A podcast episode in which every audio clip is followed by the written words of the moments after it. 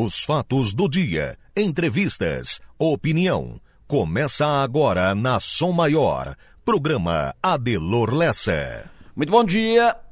Tem uma operação policial em curso agora em Uruçanga. Operação policial em curso agora em Uruçanga, uma operação que envolve o prefeito Gustavo Cancelier. Mais uma operação envolvendo o prefeito Gustavo Cancelier. Policiais estão desde cedo no prédio do prefeito, prédio onde mora o prefeito Gustavo Cancelier. Estão na prefeitura de Uruçanga. Também foram na casa de pelo menos um assessor do prefeito de Uruçanga. Operação ligada à ação de combate à corrupção. Daqui a pouco mais detalhes sobre isso. Operação está em curso ainda neste momento em Uruçanga. Operação começou no final da madrugada. Detalhes daqui a pouco. Antes disso, para começo de conversa, duplicação da BR-101, trecho norte, foi inaugurada em 2003. Só depois foi feita a licitação para a obra no trecho sul. Enquanto andava a obra lá no trecho norte, muitos movimentos e manifestações aqui no sul foram feitos pelo início da obra no lado de cá. Antes de, de começar a obra lá no trecho norte, muitas manifestações aqui em Santa Catarina. Foi feito um imenso abaixo assinado, por exemplo, com assinaturas colhidas em todo o estado pela duplicação de toda a BR-101. Aí foi lançada a licitação, iniciada a obra apenas no trecho norte, segregando praticamente o trecho sul, o lado sul do, do estado catarinense, cortado pela BR-101. Então, enquanto a obra andava do lado de lá, o sul se manifestou, brigou, gritou, fez movimento, fechou BR-101. Muitos movimentos foram feitos, nós participamos de tudo isso, cobrimos tudo isso, estivemos lá, estivemos. Lembro, por exemplo, de uma marcha, marcha pela duplicação, uma caminhada que foi feita, percorreu 348 quilômetros em 24 dias. O pessoal caminhou de Osório, no Rio Grande do Sul, até Palhoça, Santa Catarina. Foi um dos atos mais importantes, mais emocionantes que acompanhei. Começou dia 10 de março e terminou só no dia 2 de abril, praticamente um mês caminhando lideraram o protesto vereadores do Rio Grande do Sul e de Santa Catarina. Inesquecível, lembro bem disso, participei disso. O evento mobilizou a população em sinal de protesto em relação às vítimas que se acidentaram e que morreram na rodovia, trazendo a consciência pela necessidade da duplicação. Quantas tragédias. Outro ato marcante, histórico, fizemos aqui em Criciúma, que na Praça Nereu Ramos. Foram colocadas mais de 300 cruzes na praça representando os mortos em acidentes no trecho sul da BR-101. O ato começou no final do dia, começo da noite, então já estava, já, já tinha escurecido, quando entraram na praça alunos, cada um com uma cruz, todos de branco, cada um com uma cruz, e essas cruzes foram colocadas, instaladas ali na frente da catedral. O ato acontecia nas escadarias da catedral. Foi um momento emocionante, muita gente chorou, ficou emocionada.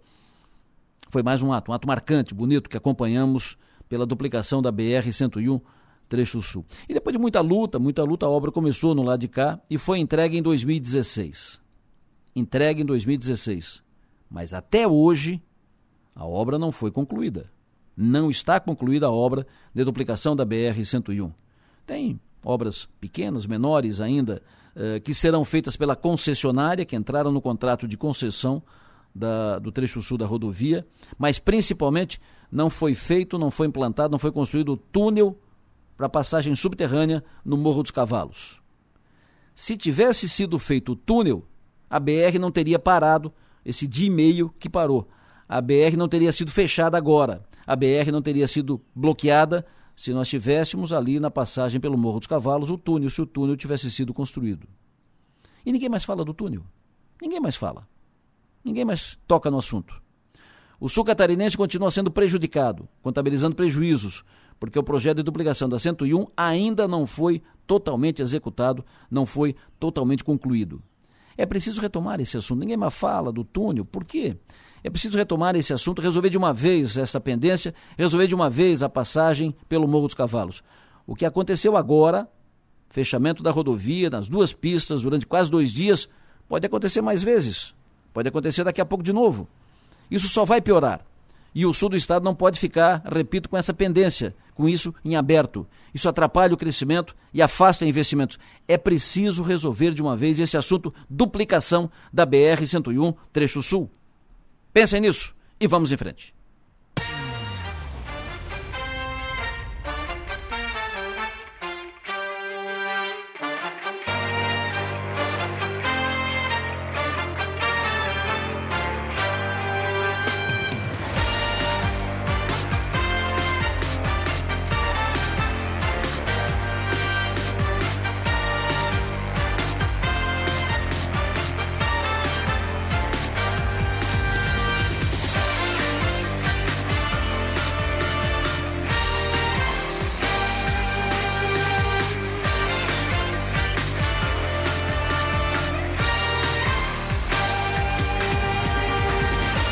Sul do estado catarinense, agora 7 horas da manhã, 5 minutos.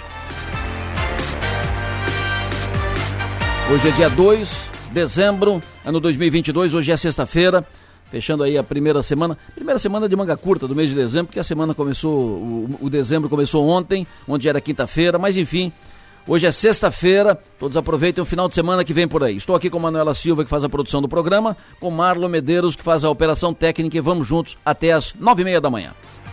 Vamos atualizando informações, passando informações novas. Vamos atualizar em seguida a situação na BR-101, ali passagem por Palhoça, ali passagem Morro dos Cavalos, e também situação nas outras rodovias. Em seguida, todos os detalhes, situação atualizada.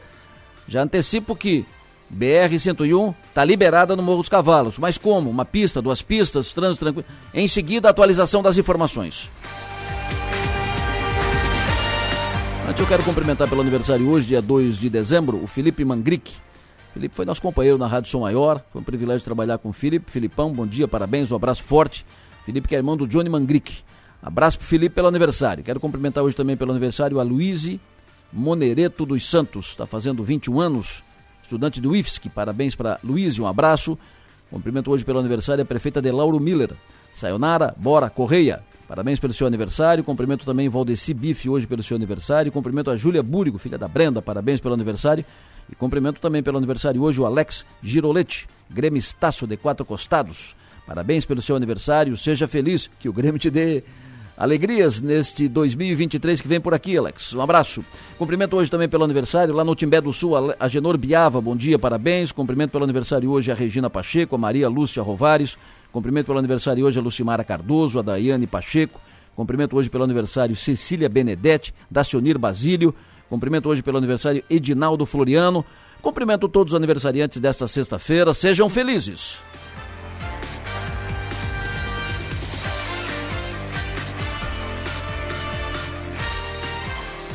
Agora 7 horas e 7 minutos. Em seguida, informação de Uruçanga. Operação policial em curso agora em Uruçanga.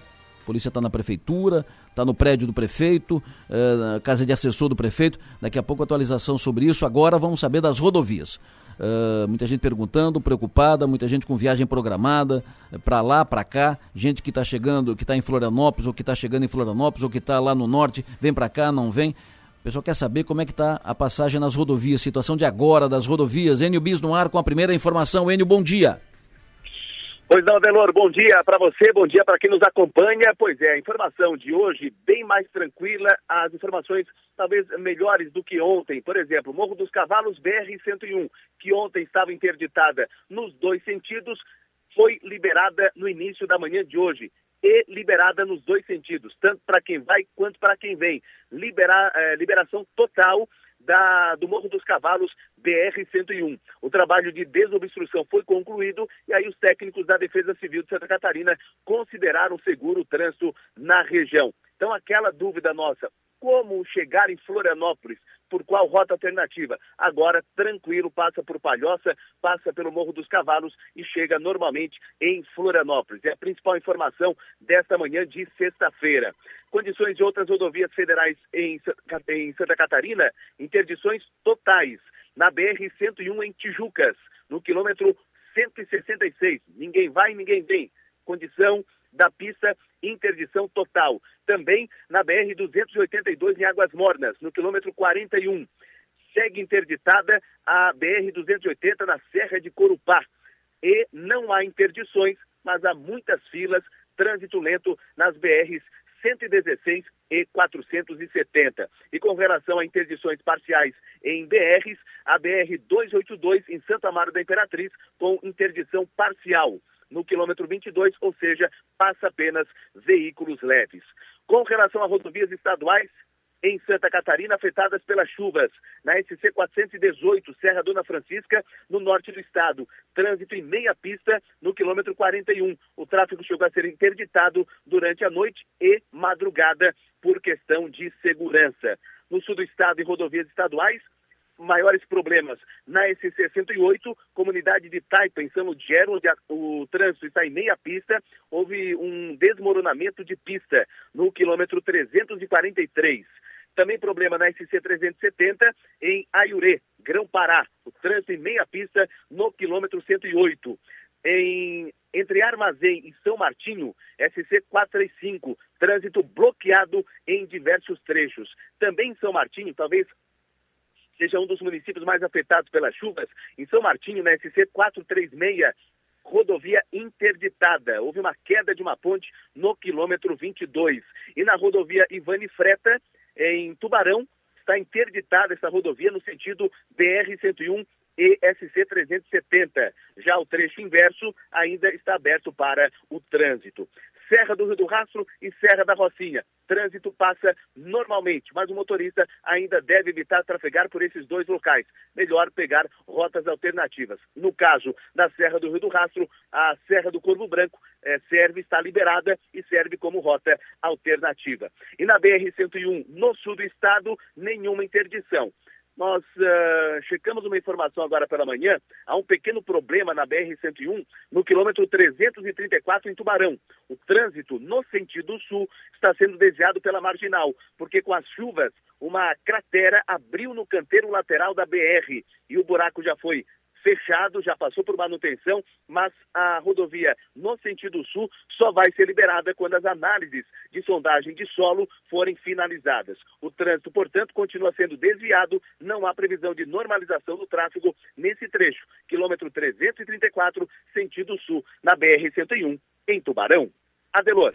Perfeito, é importante o registro, muita gente preocupada, perguntando sobre isso. Por, por exemplo, a BR-101 está liberada aqui no Morro dos Cavalos, mas ela está interditada, fechada ali em Tijucas, mais adiante. Então, por exemplo, quem vai daqui do sul para Florianópolis, ou vem de Florianópolis para cá, BR-101 liberada no Morro dos Cavalos, ok. Mas quem vai para o norte, quem vai para Balneário Camboriú, para Joinville, a BR está trancada em Tijucas, água na pista, uh, não, não é permitida a passagem de veículos, pelo menos até agora. Me diga aí, só, só para confirmar, os ouvintes estão pedindo confirmação disso. Uh, na, no Morro dos Cavalos, as duas pistas liberadas, tráfego normal? Tudo, tudo liberado, viu, okay. Adelore? Foi, foi por volta de 4, 5 horas da manhã. Uh, a, a, pista foi desobstruída, foram tirados é, muitas, é, muita lama, árvores, troncos de árvores, enfim, e a pista está totalmente liberada na BR-101 no Morro dos Cavalos, tanto para quem vai de Criciúma para Florianópolis ou no sentido inverso, Florianópolis a Criciúma. Passa normalmente. E é como você falou, Adelor, para Florianópolis agora, o motorista sai de Criciúma, chega normalmente. Agora, se quiser ir para Balneário Camboriú, para Joinville, aí tem um problema, porque em Tijucas, BR-101, no quilômetro 166, o, a rodovia está totalmente interditada. Onde é que está interditado ainda, além de Tijucas ali na, na BR-101, onde é que está interditado ainda 282? É, é Angelina?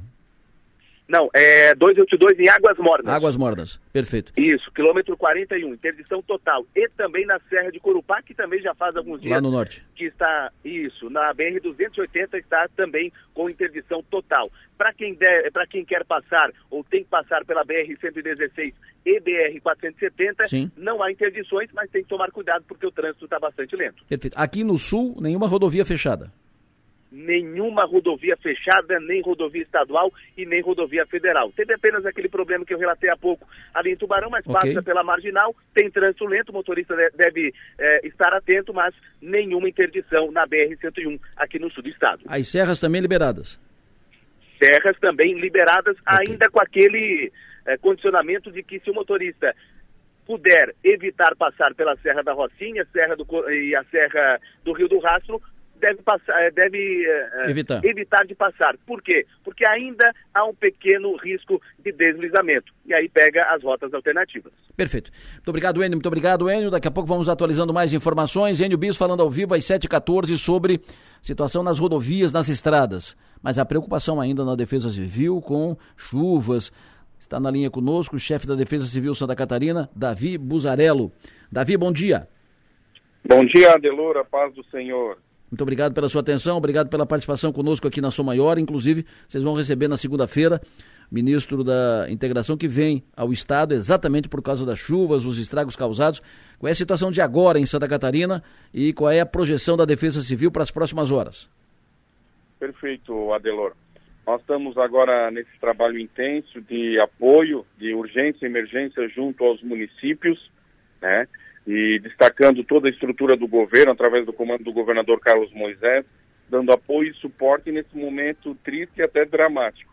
né, de, pelas situações, municípios como São João Batista, 80, 85% da cidade com água, muitos desabrigados, né, então uma, uma estrutura realmente grande de vários municípios atingidos. Então a gente tem feito esse trabalho com todos os órgãos do governo, através é, da Secretaria de Infraestrutura, como foi aqui colocado, de maneira ágil, rápido, liberando todas as vias é, estaduais, Corpo de Bombeiros com ocorrências o tempo todo, toda a estrutura atuando, Defesa Civil através das coordenadorias regionais, junto com os coordenadores municipais. É, hoje a previsão é de pancadas de chuva, né? então durante todo o estado, possibilidade de pancadas de chuva. É, chove agora aqui na região de Itapema, então a gente tem essa preocupação porque acaba atrapalhando os trabalhos. As águas estão abaixando em alguns pontos, por exemplo, São João Batista, agora de manhã já em contato com o prefeito do município, as águas estão baixando, está voltando a ter um fluxo maior dentro da cidade para poder otimizar os trabalhos. E a gente tem feito esse trabalho inicial, que é levar itens de assistência humanitária aos municípios, okay. que é poder a, ajudar é, com os desabrigados, desalojados, para que a gente evite é, vítimas fatais. Esse é o nosso trabalho nesse primeiro momento, é o pedido do governador Carlos Moisés, é aonde que a gente tem colocado toda a nossa energia, okay. toda a nossa força. Davi, o, ministro de Desenvolvimento Regional, como disse, vem na segunda-feira a Santa Catarina, terá uma reunião aqui às, às 10 horas da manhã. O governador Moisés decretou ontem estado de emergência em Santa Catarina. Você falou de São João Batista. Além de São João Batista, quais são os municípios, as cidades mais afetadas, onde estão os maiores problemas hoje de inundações no estado catarinense? Nós temos São João Batista, Canelinha, Santo Amaro da eh, Imperatriz, São Pedro de Alcântara. São municípios que estão em situações, nesse momento, bem dificultosas em função do volume de chuvas e a água ainda que permanece. Agora o rio Tijucas está extravasando, tanto é que foi ali noticiado a BR-470, no, no, desculpe, BR-101, no quilômetro 166, a água sobre a pista, porque essas águas estão descendo pelo rio Tijucas em direção ao mar, então Tijucas também sendo afetado nesse momento em função desse volume de água e extravasamento do rio nesse sentido, né? Então são os municípios bastante atingidos. Obviamente que a gama de municípios são grandes, agora os municípios têm esse afetado pelo alagamento, mas tem municípios como Rio dos Cedros, Benedito Novo, que é no médio vale de Itajaí, estão lá trabalhando já desde segunda-feira, quando as chuvas estavam mais intensas lá, com desmoronamentos, deslizamentos, só em Rio dos Cedros, mais de 20 barreiras dentro da própria cidade, Benedito 18 barreiras, então é, são municípios que foram bastante afetados, estão em situações complicadas, Curupá também, bastante estrada interiorana, né? E com essa chuva acabou danificando todas essas vias, então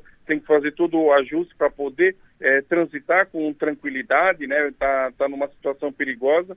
Então são vários municípios que a gente destaca nesse momento em situações difíceis. Perfeito. Muito obrigado, Davi Buzarello, chefe da Defesa Civil de Santa Catarina. Bom dia, bom trabalho. Obrigado pela oportunidade, sempre à disposição. Perfeito. Vamos conversar agora com o comandante-geral do Corpo de Bombeiros Militar de Santa Catarina, Coronel Hilton Zeferino. Coronel, bom dia. Bom dia, Delô. Bom dia a todos que nos ouvem nesse momento. Muito obrigado pela sua atenção, Coronel. Onde é que são as maiores preocupações? Onde é que estão concentradas as atenções dos bombeiros agora em Santa Catarina? Segundo, os bombeiros catarinenses ainda estão lá no Paraná, em Guaratuba, na BR-376? Bom, Delor, nós tivemos uma semana aí bem movimentada com relação às atividades da corporação. É, começando pela BR-376, na segunda-feira a gente iniciou o trabalho é, em parceria com o Bombeiro do Paraná para acessar as vítimas daquela tragédia que aconteceu na Serra de Curitiba, como é conhecido ali o local. É, estávamos todas com duas forças-tarefas mobilizadas para trabalhar lá e ontem, né, de quarta-feira para quinta, em razão da condição climática do estado, a gente acabou modificando o direcionamento das equipes para que a gente pudesse acessar e atender a, aos municípios catarinenses afetados por essa grande, esse grande volume de chuva, né, que impactou principalmente a região da Grande Florianópolis e o Vale do Rio Tijucas. Perfeito. Ah, lá de do Paraná, uh, a expectativa, concluir os trabalhos quando? Uh, resgate de, de vítimas, qual é a expectativa de vocês lá? Ontem eu li que podem ter 30 pessoas, uh, ter 30 vítimas fatais ainda que estariam desaparecidas. Bombeiro de Santa Catarina confirma isso?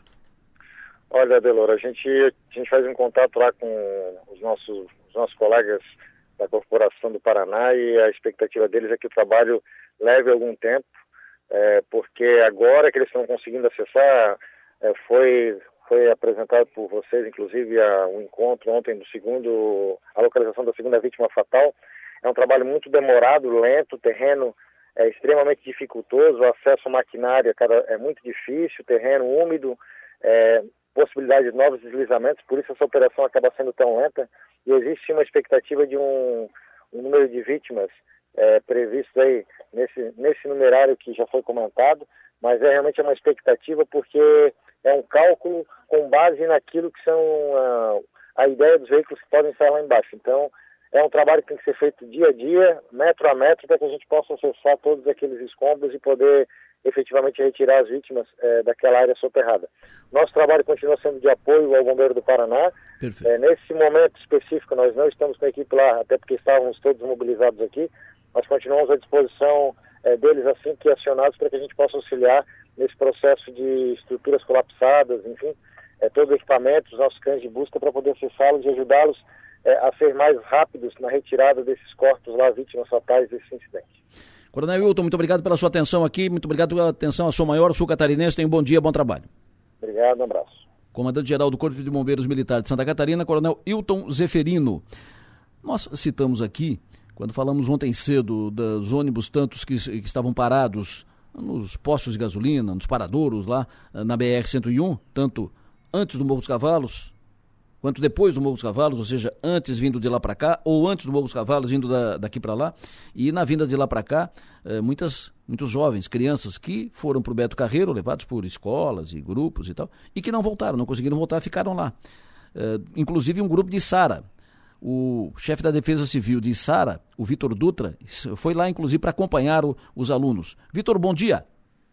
Bom dia, Delor. Tudo bem? Vocês já estão de volta? Já, já estão vindo porque a BR está tá liberada? Como é que está a movimentação? A gurizada já está na estrada? Não, a gente recebeu agora faz uma, uma hora e meia a, a notícia que a BR tinha sido desbloqueada de forma oficial lá pela PRF. Sim. Então eles estão acordando, tomando café, fazendo a higiene, a higiene bucal e organizando para deslocar para a estrada, né? Com calma, sem, sem nenhuma pressa, porque vai ter fila, a gente sabe que vai demorar, Imagina. vai ser um tumulto ali, então a gente tem que ir bem organizado mesmo. Perfeito. A expectativa de vocês ir para a estrada quando? É, agora no período da manhã a gente já deve partir deslocar para a estrada a partir de umas nove e meia, esperamos. Perfeito. Muitos ônibus aí, muita gente aí nesse parador onde vocês, onde vocês ficaram acampados aí, eh, parados esperando a liberar a estrada? É, na verdade, o, eles ficaram no Parador a primeira noite, né? Eu estava, por acaso, num evento aqui em Floripa e acabou que pude me deslocar até o local, porque senão não teria como subir, né? E a gente, eu entrei em contato com a Defesa Civil de Biguaçu e com a, o prefeito, e eles, eles, eles disponibilizaram um abrigo para ah, nossas legal. crianças, eles ficaram abrigados, Ótimo. ficaram acomodados ali, alimentados, tudo através da Prefeitura de Biguaçu, uma parceria com a Prefeitura de Sara. Perfeito, ótimo. Então, uh, pelo menos assunto resolvido, daqui a pouco a gurizada na estrada. Boa viagem, Vitor. Isso, vamos demorar um pouquinho para chegar, mas vamos claro. chegar. É o último momento aí tem mais cautela, mas a espera está terminando. Vai dar tempo para a gurizada almoçar em casa ainda? Almoçar, não acredito, mas ver ah, o jogo não? do Brasil provavelmente. tá bom. Muito obrigado, Vitor Dutra, coordenador Defesa Civil e SAR. Agora vamos a Tubarão. Tubarão foi o município mais atingido aqui no sul catarinense pelas chuvas, vários bairros inundados. Na linha conosco, Anderson Martins, coordenador Defesa Civil Tubarão. Anderson, bom dia. Bom dia, Delor, bom dia a todos os ouvintes. É, aqui na região, eu sou regional da Defesa Civil, né? Não, não, não respondo só pelo município de Tubarão, mas todos eh, os municípios correspondentes a Amurel, os 18 municípios. Nos 18 municípios nós tivemos diversos tipos de problemas, principalmente nos municípios de Tubarão, Gravatal, São Martinho, é, Armazém, é, São Gero, Lauro Miller, bem, é, perdão, é, Santa Rosa de Lima, São Gero. Então tivemos diversos tipos, é, pontes, pontilhões, em alguns momentos municípios de Gravatal, é, perdão, de, de, São Martinho e Armazém ficaram completamente isolados, ainda em algumas localidades e, a, e ainda se encontram isoladas, em virtude dessas interrupções de vias, de malhas de sinais, de pontes destruídas, de de bueiros e, e tubulações. As defesas civis, em conjunto com as secretarias, estão tomando as devidas providências nesse momento para restabelecer eh, a trafegabilidade, a mobilidade, a, a, vários, a várias ainda, a muitas pessoas desalojadas, abrigos foram abertos nesse, em alguns municípios, como Tubarão, São Martinho, Gravatal, Armazém, para receber essas pessoas que foram afetadas. Desalojados, ainda nós não temos um, não só desalojados, mas abrigados, nós não temos um número ainda para mensurar, mas são várias pessoas. O importante é que nesses dias, né, a gente já vem, já, já vem sido afetado lá de maio, depois de agosto, agora novamente entre novembro e dezembro, nós não tivemos nenhum dano humano, nenhuma morte. É... Perfeito. Alô? Oi, perfeito. Ah, é, Perdão, a, a, o GRAC, que é o Grupo de Ações Coordenadas, se orgulha muito porque isso é, é foi uma ramificação de informações claro. para que a população pudesse é, estar pronta para o impacto desses, dessa, esse, essa, esses elementos naturais adversos. Então, nós não temos nem feridos, não temos feridos nesse momento. A preocupação agora é no restabelecimento da, da, da, das residências, dos estabelecimentos comerciais. Então, peço para que as pessoas, a, ao entrarem nesses locais, utilize os seus EPIs, equipamentos de proteção individual, botas, luvas, não tenham contato com essas águas contaminadas, não entrem muito menos nas áreas de risco para deslizamento ou possivelmente alagamentos pontuais, para que não ocorra um mal maior. Perfeito. Anderson Martins, muito obrigado pela sua atenção, tenha um bom dia. Bom dia, um bom trabalho a todos. Coordenador de Defesa Civil, região de Tubarão, Anderson Martins falando conosco. Agora viemos aqui para a região carbonífera, fala conosco ao vivo aqui na Sua Maior. Rosinei da Silveira, coordenador de Defesa Civil, ANREC. Rosinei, bom dia. Bom dia, Delor. Bom dia a todos os seus ouvintes da São Maior. Satisfação estar aqui com vocês nesse diálogo matinal. Sempre bom ouvi-lo. Obrigado pela sua atenção. Foram dias aí de, de muito trabalho, muito trabalho, de tensão. Uh, qual o município mais afetado aqui na sua área, na, na ANREC? Como é que está a situação agora, Rosinei? A situação agora está mais normalizada.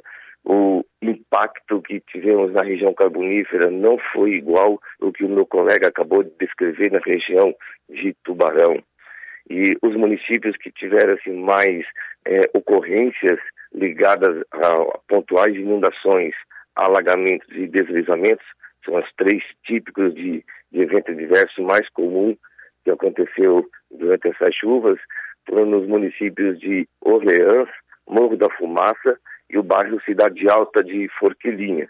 São os três municípios mais impactados. E, na sequência, a gente poderia citar o interior de Siderópolis. Perfeito.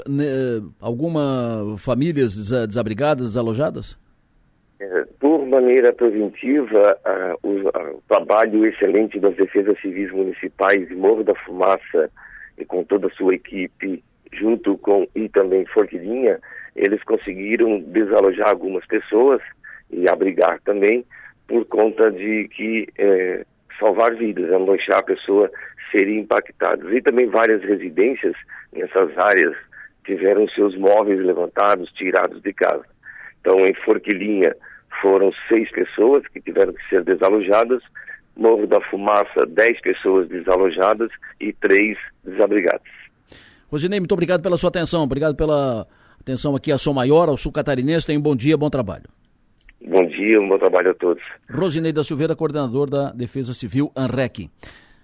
Importante registrar, repetimos, BR-101 está liberada no Morro dos Cavalos. Quem vai para Florianópolis, caminho livre, caminho liberado, BR-101 liberada no Morro dos Cavalos, chega tranquilo em Floripa. Para quem pretende ir mais adiante, ir a Balneário Camboriú, para Joinville, aí não vai porque vai travar em Tijucas. Neste momento a BR-101 está trancada, travada, interditada em Tijucas, água na pista, não passa carro. Vamos saber como é que fica o tempo agora nas próximas horas, final de semana. Márcio Sônigo, parou a chuva? Bom dia. Adelor Lessa, sim, nessa, nessa leva pior parou. Vai voltar a ter chuva Ótimo. à tarde, mas chuva de verão, tá? Ótimo.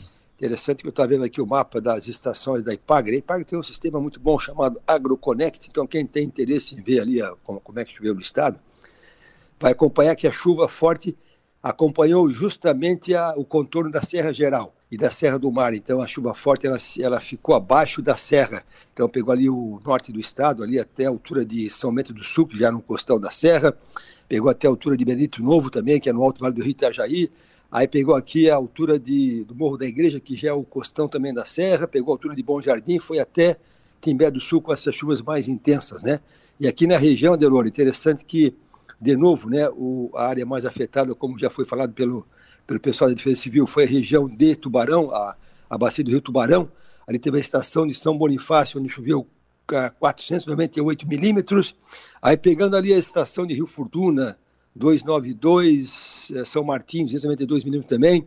Então, essa, essa região da, da bacia do Rio Tubarão, a precipitação chegou em média 300 milímetros nas estações de São Martinho, Rio Fortuna, Gravatal, Tubarão, Rio do Pouso e Tubarão Cidade. Então, por isso que a situação é, foi pior naquela região do Vale do Rio Tubarão.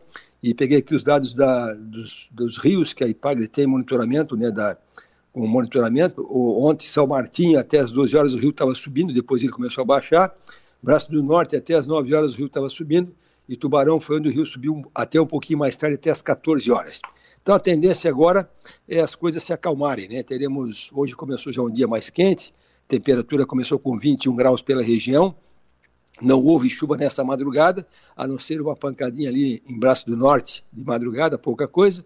E a tendência é uma sexta-feira abafada com temperatura alta. A sensação de calor vai até uns 36, 37 graus. Então, nós vamos suar no dia de hoje, que está com umidade alta, pressão baixa e temperatura alta. E a temperatura no termômetro vai ter uns 33, 34. Mas nós vamos sentir uns 36, 37 graus. Aí, Adelor e ouvintes, tem risco sim de chuva à tarde, aquelas chuvas de verão. Eu sei que hoje é um dia especial, tem altos de Natal ali no bairro comerciário, e, e, também tem em outras cidades também. Então, o que, é que diz a previsão para hoje aqui na região como um todo? Após meio-dia começa a ter risco de algumas pancadas de chuva de verão, até com alguma trovoada, e ali por volta das, das sete da noite já começa a, a ter chance de, de acabar esses tipos de pancada de chuva, tá? Mas não está escape não, não está escape de hoje à noite ali, é, sete, oito, nove da noite, uma pancada de chuva, mas o mais o mais provável agora do meio-dia até umas 6, 7 da noite, aqueles pancadões de verão, que até, conforme a cidade, pode até causar algum alagamento momentâneo aí de 10 minutinhos, meia hora, tá? Amanhã, sábado, a situação semelhante, começa o dia abafado, com a temperatura mínima de 22 graus essa noite de sexta para sábado, então vai ser uma noite quente. E amanhã, de novo, temperatura alta, vai ter uns 33, 34. Chove no sábado, meio da tarde, começo da noite, chuva de verão. Domingo, a mesma coisa começando abafado com 22 graus, vai até uns 33, 34 à tarde. É dia de Santa Bárbara, tem muita, muita festividade pela região carbonífera. E também, domingo se chove à tarde, começo de noite. E assim segue também segunda e terça-feira da semana que vem, com tardes quentes e chuvas de verão. Então, eu diria para ti, Delor, que assim o perigo de inundação, ele passou, os rios baixaram, agora é só esperar a água descer dessas cidades que estão cheias, né? São Martinho, Tubarão, ou lá em cima São, Boni, São Bonifácio, assim por diante. E a partir de, de agora são chuvas de verão, que elas podem ter assim, uma, uma pancada um pouco mais forte hoje à tarde, sábado à tarde, domingo à tarde. A partir de segunda-feira já essas chuvas de verão são mais localizadas, mas o calor continua, porque apenas na segunda-feira que rescalda um pouco o calor, bate um ventinho sul, então a temperatura máxima vai baixar um pouquinho para uns 27, 28, mas ainda assim mesmo é uma temperatura alta para a região. Adelor Lessa. Perfeito. Ouvinte te, te pergunta, muitos te, te, perguntando se interessa, como é que vai ser o tempo hoje, quatro da tarde, na hora do jogo? Porque tem muita gente reunindo aqui, reunindo ali e tal. Como é que vai ser hoje à tarde, o tempo, hora do jogo? Chove não? Sim, hoje à tarde é aquele momento. Chuva de hum. verão, onde eu te falei para ti, né? Eu até me exibi aqui dizendo da capa do livro amarelo do, do Nimer, hum. mas ele fala que chuva de verão na região sul do Brasil, o horário clássico é das 14 às 20 horas. Então, quatro da tarde é a hora mediana, aquela hora crucial, né? Então, muito provável que sim, nós temos uma, um pancadão de chuva às quatro da tarde na hora do jogo e abafado, né, com temperatura de uns 28 a 30 graus. Perfeito, ouvinte pergunta para ti, uh, vai dar vento na praia no sábado e domingo? Rogério perguntando. Ah, Rogério, que vai ter na Praia Nordeste, né? Até o, agora a previsão ele amenizou um pouco o Nordestão, está colocando até um, um, pouco mais de Nordeste na praia nesse final de semana. Sim. E agora ele amenizou um pouquinho, tá? Mas vai ter um, um certo Nordeste na praia é, nesse final de semana, mas é, baixou bem, viu? Está colocando no máximo a 38 km por hora. Amanhã é sábado, então melhorou bastante em termos de vento na praia, pouco vento na praia. E, e na praia também pouco chove, viu? Essas, tá essas chuvas de verão elas na praia elas acontecem menos, viu? É, até pode ter uma pancada na praia hoje à tarde e amanhã também à tarde, mas o tempo agora na praia é bem melhor do que aqui no interior. Então aqui entre a 101 e Costão da Serra, é muito provável que nós tenhamos essas pancadões de verão hoje à tarde. e já na praia o risco é bem menor, mas tem também, mas é bem menor. Perfeito. A festa de Natal ali no bairro comercial foi transferido para o dia 9 de dezembro, semana que vem, por causa desse tempo instável, essa loucura de tempo e tal. É, por isso a festa que seria hoje foi transferida para o dia 9. O ouvinte pergunta como é que fica o tempo em Sara hoje e amanhã. Dá para retomar atividades no campo? Ah, sim, ó, é, dá dá até meio-dia, né? Pulverização, é, lá, lá, lá, na estação de trabalho, a gente vai hoje já pulverizar as, as, plantações de maracujá, apareceu o tal da virose do endurecimento, então tem que pulverizar para evitar que a virose se espalhe. Okay. Então nós vamos aproveitar até meio-dia que não chove, só chove à tarde. Então, assim, o pessoal da área rural, primeiro, né, também não, não, não, não usar trator pesado com esse solo úmido, que vai, vai, vai fazer compactação do solo, preferir máquina mais leve, que até esse solo enxugar está muito o solo está muito friável né, para compactação com trator pesado. Okay. Então, assim, na área rural, uh, chuvas à tarde. Então, se for pulverizar, faça cedo. Perfeito. Gravatal no, na sexta-feira que vem, dia 9. Bom tempo, bom tempo durante o dia. Se houver alguma precipitação, é mais de final de tarde, tá? Então, é, é a partir da, da, quarta que vem, já começa assim a diminuir bastante o risco de chuva de verão também. Nessas chuvas de verão, o risco maior é entre hoje sexta-feira até terça-feira da semana que vem. A partir da quarta que vem, dia 7, já baixa bastante o risco de chuvas de verão. Amanhã e domingo, no Costão da Serra, aqui na região de Jacinto Machado. É, ali tem que cuidar à tarde, né? É, hum. Ali cuidar à tarde, que quanto mais em direção ao Costão da Serra, maior o risco desses temporais de meio de tarde e começo de noite, entre duas da tarde e oito da noite, aqueles pancadões de chuva forte. E isso aí pode levar a nível de riachos pequenos, né? E colocar pessoas em surpresa. Então, Costão de Serra até, até segunda-feira, esses pancadões de verão fortes à tarde. Fechou, Márcio. Um abraço, sucesso e energia, bom trabalho. Um bom dia para ti, queria dar um bom dia para o Dalnei Tuon, lá de Jacinto Machado, Pinheirinho do Meio. Às vezes nós trocamos informação sobre, sobre tempo, área rural, então um bom dia para o Dalnei Tuon de Jacinto Machado. Um bom Mas, dia a todos. Deixa eu te perguntar mais uma aqui, Márcio. Segunda-feira em Gramado, como é que fica? Ali no Rio Grande do Sul, sabe que lá não, não aconteceu quase nada, né? E também o Rio Grande do Sul agora esquenta bem nesses próximos dias. E Gramado, segunda-feira, se chover, que pode chover sim, é, é mais para meio de tarde, começo de noite, chuva de verão, tá? Gramado é, é quente na segunda-feira e se chove lá é só chuva de final de tarde. Muito obrigado, Márcio. Até mais tarde. Bom dia. Previsão do tempo. Oferecimento. Instituto Imas. H-Serve. Romance que não acaba na venda e Raibel. Olha, uh, quem vai pegar o caminho aqui para ir para Cocal, de Criciúma para Cocal ou de Cocal para Criciúma, trânsito lento neste momento nas proximidades do Mampituba, do Clube Mampituba, da Sociedade Recreativa Mampituba. Trânsito, trânsito lento ali, amarrado ali, uh, por causa de obras na pista. O Fernando foi quem me passou a informação. Portanto, tem obra na pista. Pelo que, pelo que vi aqui, a obra deve ser ali próximo daquela aquela rótula que tem ali no Mampituba. Pelo que vi, entendi da foto aqui. Mas enfim, próximo do Mampituba tem obra na, na pista, na, na rodovia, e por isso, trânsito lento neste momento no caminho Criciúma, Cocal, Cocal, Criciúma. 7h38. Vamos à redação do 48, Stephanie Machado. Bom dia. Bom dia, Adelor. Bom dia aos ouvintes. No 48, a gente continua acompanhando os desdobramentos das ocorrências no estado por conta das chuvas, inclusive atualizando a situação das rodovias. Mas, além disso, outro destaque são as manifestações que completam um mês em frente ao 28º GAC de Criciúma. Desde o feriado de finados, em 2 de novembro, eles permanecem sob sol e chuva, contrários ao resultado das eleições 2022 e também na espera de uma re resposta das Forças Armadas. A equipe do Portal 48 foi até lá, ouviu os manifestantes e, segundo um deles, há pessoas acampadas desde o primeiro dia porque houve fraude, porque acreditam que houve fraude nas urnas. É, todos eles se unem e se ajudam, dividem banheiro, comida, utensílios e até chuveiro. Os manifestantes também recebem ajuda externa e há pessoas que moram próximo que oferecem auxílio e doações. Para o manifestante que a gente ouviu, o Senado já entendeu o pedido dos manifestantes que estão nas ruas e em até 10 dias eles acreditam que terão alguma resposta. A reportagem completa com fotos e vídeos já pode ser conferida no, no portal 48. Adelor. Perfeito, está ali na capa do 48. Abre aspas, estamos aqui há 30 dias e estamos dispostos a ficar até o final desmanifestando em frente ao 28º GAC. Essa reportagem que a Stephanie acabou de registrar, destacar, está lá no, no 48. Daqui a pouco, inclusive, vamos falar sobre isso aqui, vamos colocar no ar o depoimento de um manifestante do Rio Grande do Sul que está aqui desde o primeiro dia. Desde o primeiro dia isso aqui. Tem um negócio lá que está fechado, ele está aqui com a esposa desde o primeiro dia, daqui a pouco vamos colocar no ar o seu depoimento. Polícia Civil, com o GAECO, desde o início da manhã, desde o final da madrugada, cumprindo a operação em Uruçanga. Temos essa informação no início, operação que uh, cumpriu mandados na, no, no prédio do prefeito, onde mora o prefeito Gustavo Cancelheiro. Uh, a polícia está agora na prefeitura de Uruçanga. Uh, foi pelo menos na casa de um assessor do prefeito de Uruçanga.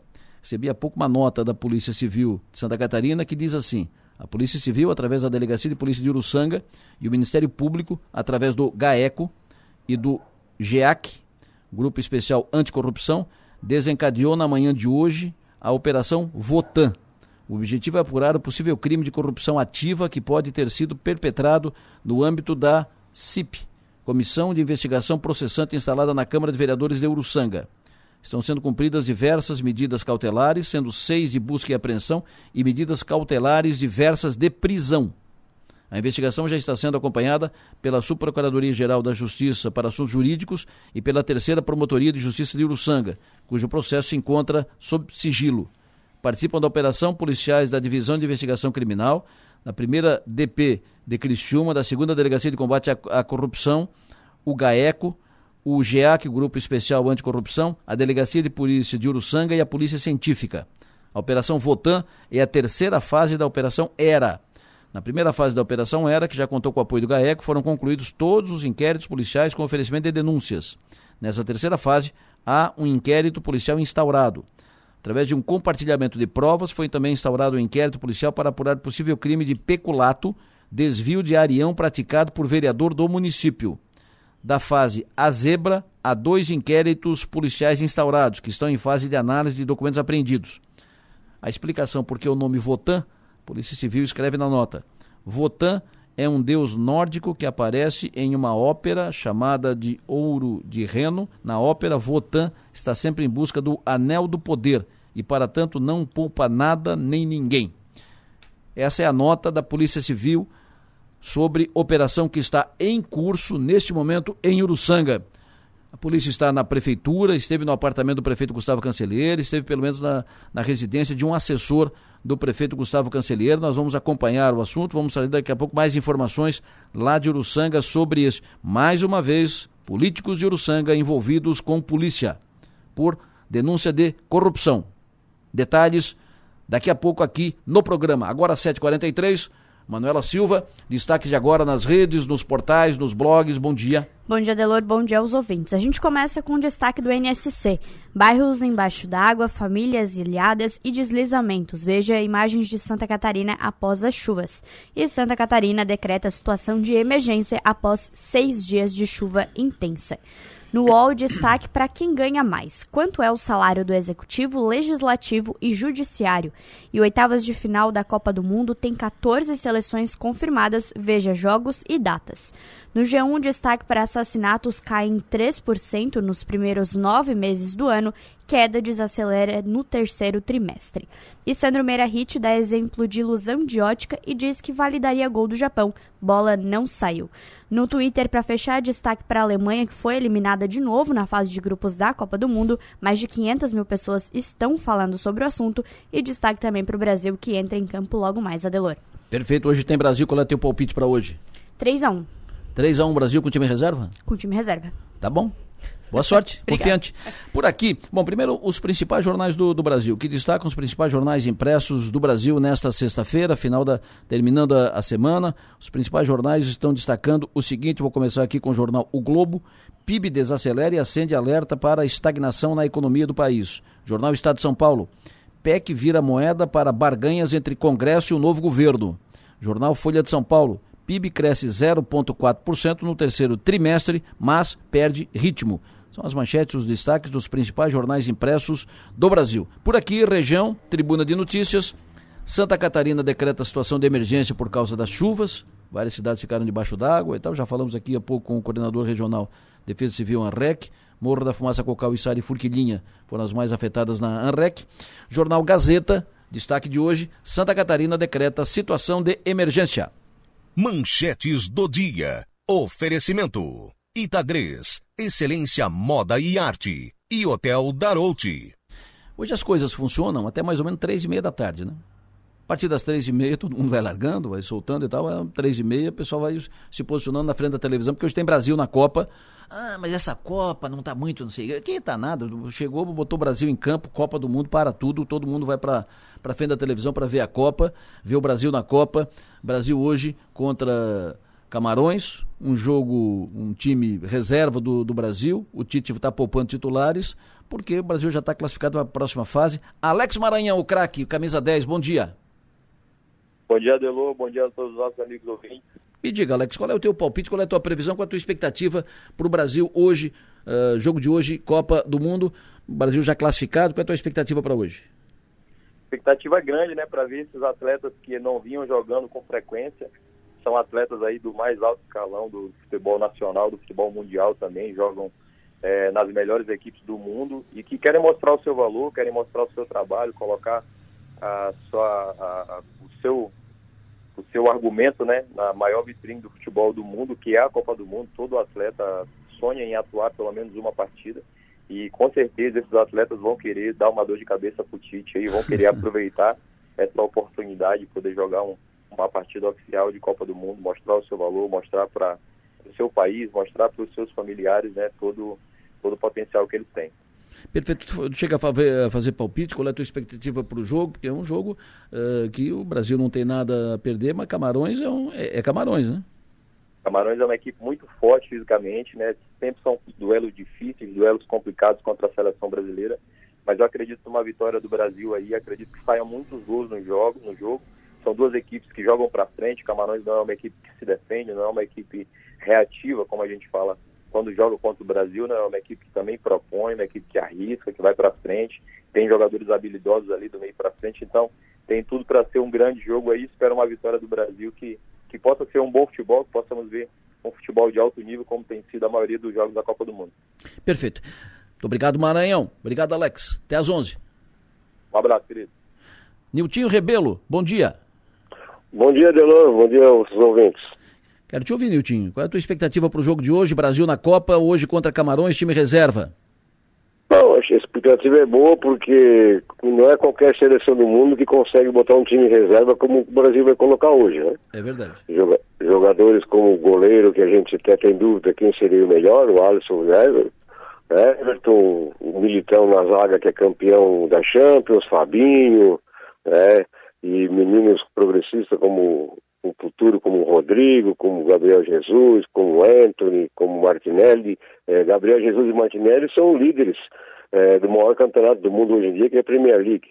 Então, a grande expectativa e esperança é que esse time, apesar de pouco entrosamento, porque o nunca jogou junto, tenha uma boa atuação. E levando em conta que Camarões precisa do jogo, da vitória, então vai ser um jogo com dois times jogando para frente, como diz o Maranhão, é, tentando a vitória, podem é, ocasionar um bom espetáculo. E a partir de ontem, né, Delor, tivemos boas notícias para a continuação do Brasil na Copa, né? A Alemanha Você segue foi? na maldição do 7 a 1 Você né? foi. É, e a Holanda saiu da frente, né? Exatamente. O... Então já facilita um pouco. Nilton, desse time de hoje, que vai para campo hoje, esse time reserva que, que o Tite coloca em campo, quem tu acha que vai, ser, que vai se destacar, que vai chamar atenção, que vai encher os olhos? Ah, de novo, acho que a, a linha de frente com o Rodrigo, é, Anthony e Martinelli, para ver como é que se, se portam, né? Porque são jogadores que já têm bastante experiência em campeonatos como a Champions, campeonatos é, nacionais, mas com pouca experiência, poucos jogos é, na seleção e na Copa do Mundo. Então a expectativa é que eles consigam é, produzir na seleção, que produzem nos clubes e e faça um Brasil alegre, novo, que é essa mudança grande que a gente teve na seleção do Tite esse ano. Né? Fechou, muito obrigado. Sucesso e energia, bom trabalho, Nilton, até às 11. Beleza, um abraço, bom jogo para todos nós aí. Agora vamos lá para vamos lá para o Catar. Vamos lá para a Copa. Vamos lá conversar com o presidente da Federação Catarinense de Futebol, presidente Rubinho Angelotti, que está por lá, está acompanhando, vai no Jogo do Brasil. Alô, Rubinho, bom dia. Bom dia, Delor. Bom dia a todos os seus ouvintes. Prazer ouvi-lo, uma honra ouvi-lo. Uh, como é que está aí no. Imagina, como é que está aí no. É como é que está aí no Catar, Rubinho? Como é que é a relação? Como é que vocês estão sendo tratados? Qual é a expectativa? Uh, tem muito brasileiro. O Catar está nessa empolgação que nós estamos aqui com o Brasil? Olha, o Adelor, assim, para mim é surpresa e surpresa de muitos, né? É aqui uma maravilha o que os caras investiram para a Copa do Mundo, assim, olha, eu já eu estive na Copa da prazer de, de estar na Copa da, da Rússia, né?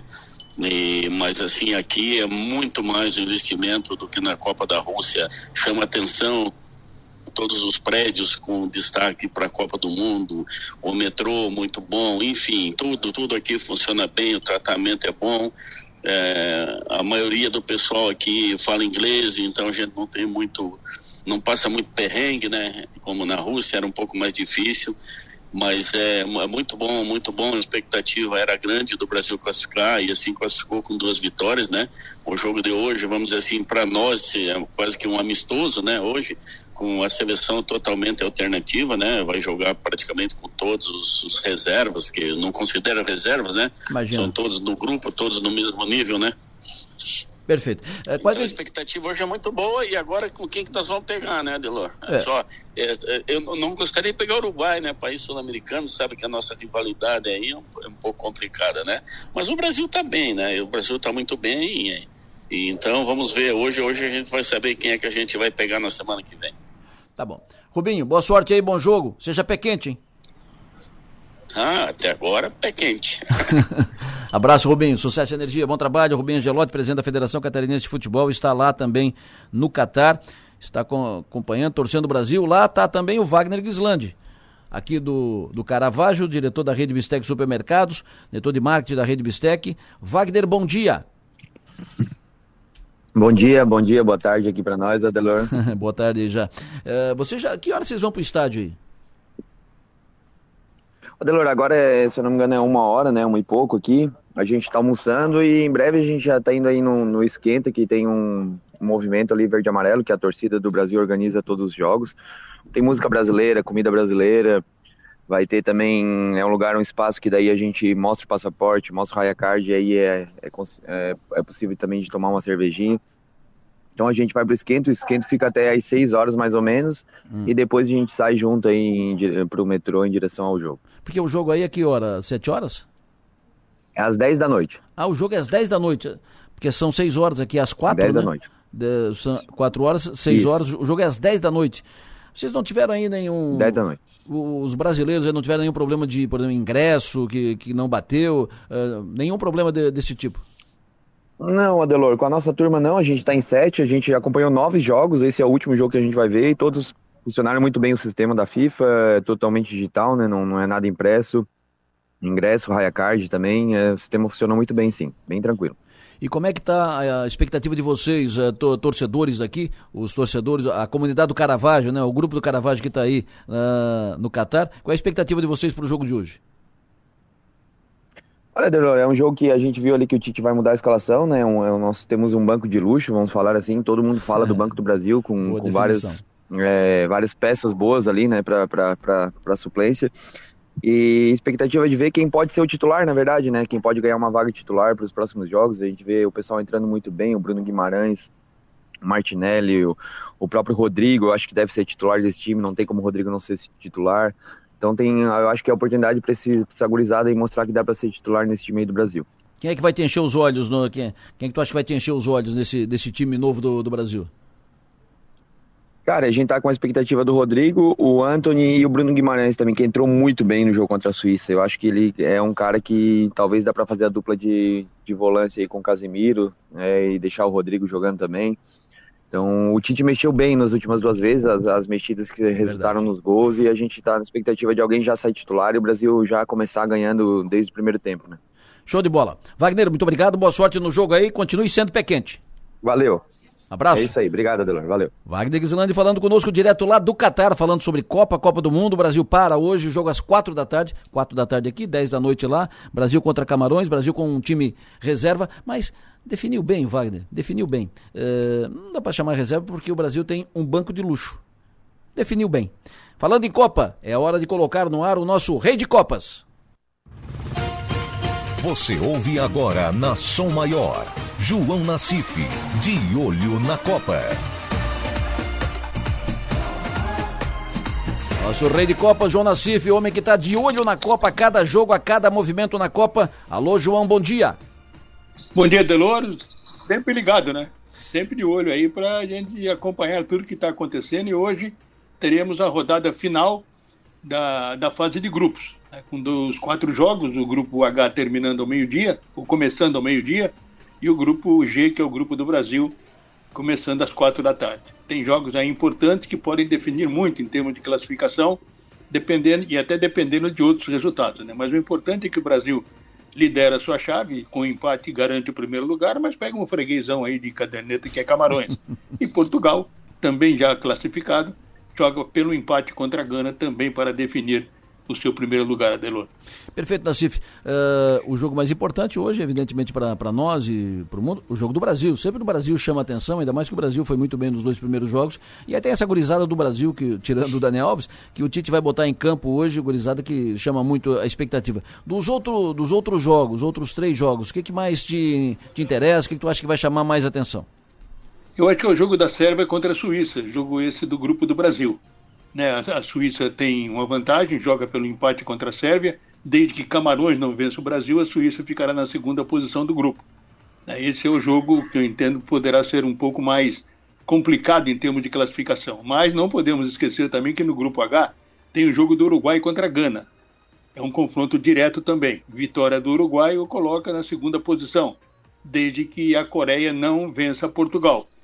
Agora, esse jogo aí, Adelu, tem aquela história de 2010, né? É o tipo de uma revanche. Os, os ganeses até agora não engolem aquela situação da, das quartas de final, quando empatava o jogo na prorrogação em 1 a 1 o último lance da prorrogação, chutaram a bola no gol do Uruguai, que estava sem goleiro, e o Luiz Soares tirou com a mão embaixo da trave. Pênalti. E aí todo mundo esperava o gol, do, o gol de Gana e, por consequência, a classificação. Mas o tal do Osamu Jean, que é o maior artilheiro da história de Gana em Copas, acabou isolando a bola, botou para fora e depois na decisão por pênaltis o Uruguai ganhou. Então os ganeses estão com esse jogo ainda atravessado na garganta aí para esperar, quem sabe, uma revanche hoje, um troco que eles darão no Uruguai. É um jogo complicado. E Portugal deverá confirmar a primeira posição contra a Coreia do Sul. E aliás, se confirmar e o Brasil ganhar de Camarões, são as únicas duas seleções nessa fase de grupos que terminarão, uh, determinarão a fase com 100% de aproveitamento. E quem deve ser o adversário do Brasil na próxima fase? Olha, a expectativa aí é que fique com o segundo colocado desse grupo, né? Se o Uruguai vencer, vai cruzar Brasil e Uruguai. Hum. Se Gana conseguir um empate, Brasil e Gana. Brasil e Gana. Esse é o projeto, essa é a projeção aí para as oitavas. Esse jogo vai ser na segunda-feira. Tá bom. Então o Brasil terá sábado, domingo de folga aí para trabalhar a final e na segunda-feira. Agora, Delo, com relação a esse time reserva que vai para campo, hum. uma situação chama a atenção. Três jogadores que atuam no futebol brasileiro o goleiro Everton do Palmeiras, Everton Ribeiro do Flamengo e Pedro, atacante do Flamengo, foram preteridos nessa escalação de reserva. Os três únicos jogadores do futebol brasileiro que estão nesse grupo, que atuam no futebol brasileiro, que estão nesse grupo, que foram preteridos pelo técnico Tite. Será que ele gosta do Flamengo e do Palmeiras? Dos jogos de ontem, a, Alemanha você foi, foi para casa, não, não, não avançou. E a Espanha com, a, com as calças na mão, né?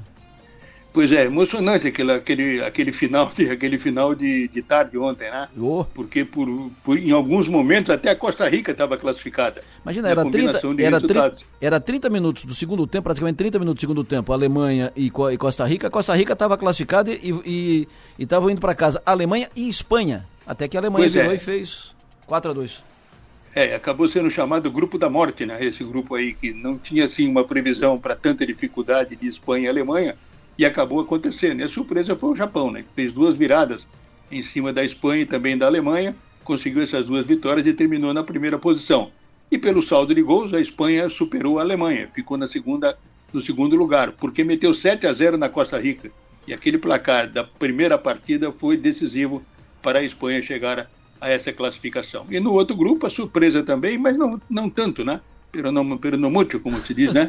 foi, a, foi a desclassificação da Bélgica. Isso. Né, que não conseguiu superar a Croácia e colocou fim, o Adelor, numa geração de ouro né, do futebol belga desde 2014. Futebol que encantou o mundo com muitas, com, com, com muitas vitórias, com futebol vistoso, muitos gols. Não ganhou nada, é verdade, né? mas pelo menos apresentava um futebol de primeira linha. E nessa Copa aí o fracasso foi, foi completo. E ontem, inclusive, o Lukaku, né, que é um baita de um artilheiro, perdeu três gols no final do jogo, imperdíveis por, por um Lukaku em forma, né? Mas quando a bola não quer entrar, meu amigo, não tem Lukaku que resolva, né? Seu João Nassif, sucesso e energia, bom trabalho. Hoje é dia de Brasil na Copa e sempre João Nassif, de olho na Copa. João Nassif, de olho na Copa. Oferecimento. Projetar imóveis. Zamaco Comércio de Ferro. Corte de chapa a laser. Xerife Steak. Tudo para o seu churrasco. Do Doutor Steak e Bar. Plaçom, presença global, atendimento personalizado. E telha de fibrocimento é Imbralite, a única com 10 anos de garantia. Falando em Jogo do Brasil, eh, vou te dar uma dica. Vou te dar uma dica, porque a gente vai assistir jogo aqui, vai assistir ali, então vou te dar uma dica onde assistir bem o jogo. Restaurante El Tarquim parrilha argentina, vai ter um telão de 4 por 2 4 metros por 2 um telão enorme, chopp pilsen a 10 reais. E também pode, pode aproveitar e curtir samba rock antes e depois do jogo. El Tarquim, ali na Henrique Lage, 783 Criciúma, ali ao lado do, do posto Spirit, ali, bem quase na esquina, do ladinho, nos fundos do Angelonão, El Tarquim. O jogo, telão, uh, Pilsen, cerveja Pilsen, preço bom, uh, vai ter samba rock antes e depois do jogo. É o canal, é o endereço, é o local ideal. Depois do intervalo nós vamos falar de política aqui no programa. Tem, já demos a informação. Vamos falar de política agora. Maga, bom dia. Bom dia, Delor. Bom dia a todos que nos ouvem. O fone tá bom aí? O retorno tá bom? Agora, agora tá bom? Agora tá bom. Tá bom. Maga Estopassoli, o, Pi, o Piara Bosque também na linha conosco. Alô, Piara, bom dia. Bom dia, Delor. Bom dia, Maga. Bom dia a todos os ouvintes da São Maior. Nós já falamos aqui no início do programa, uma operação policial em curso desde cedo, desde o final da, da madrugada, em Uruçanga, uh, uma ação policial, Polícia Civil, GAECO, combate à corrupção, denúncia de corrupção que está sendo apurada. Polícia Civil está cumprindo mandados desde o início da manhã, desde o final da madrugada. Estão nessa operação atuando junto. Uh, Delegacia de Polícia de Uruçanga, Ministério Público, GAECO e GEAC uh, Grupo Especial de Anticorrupção. Operação Votan.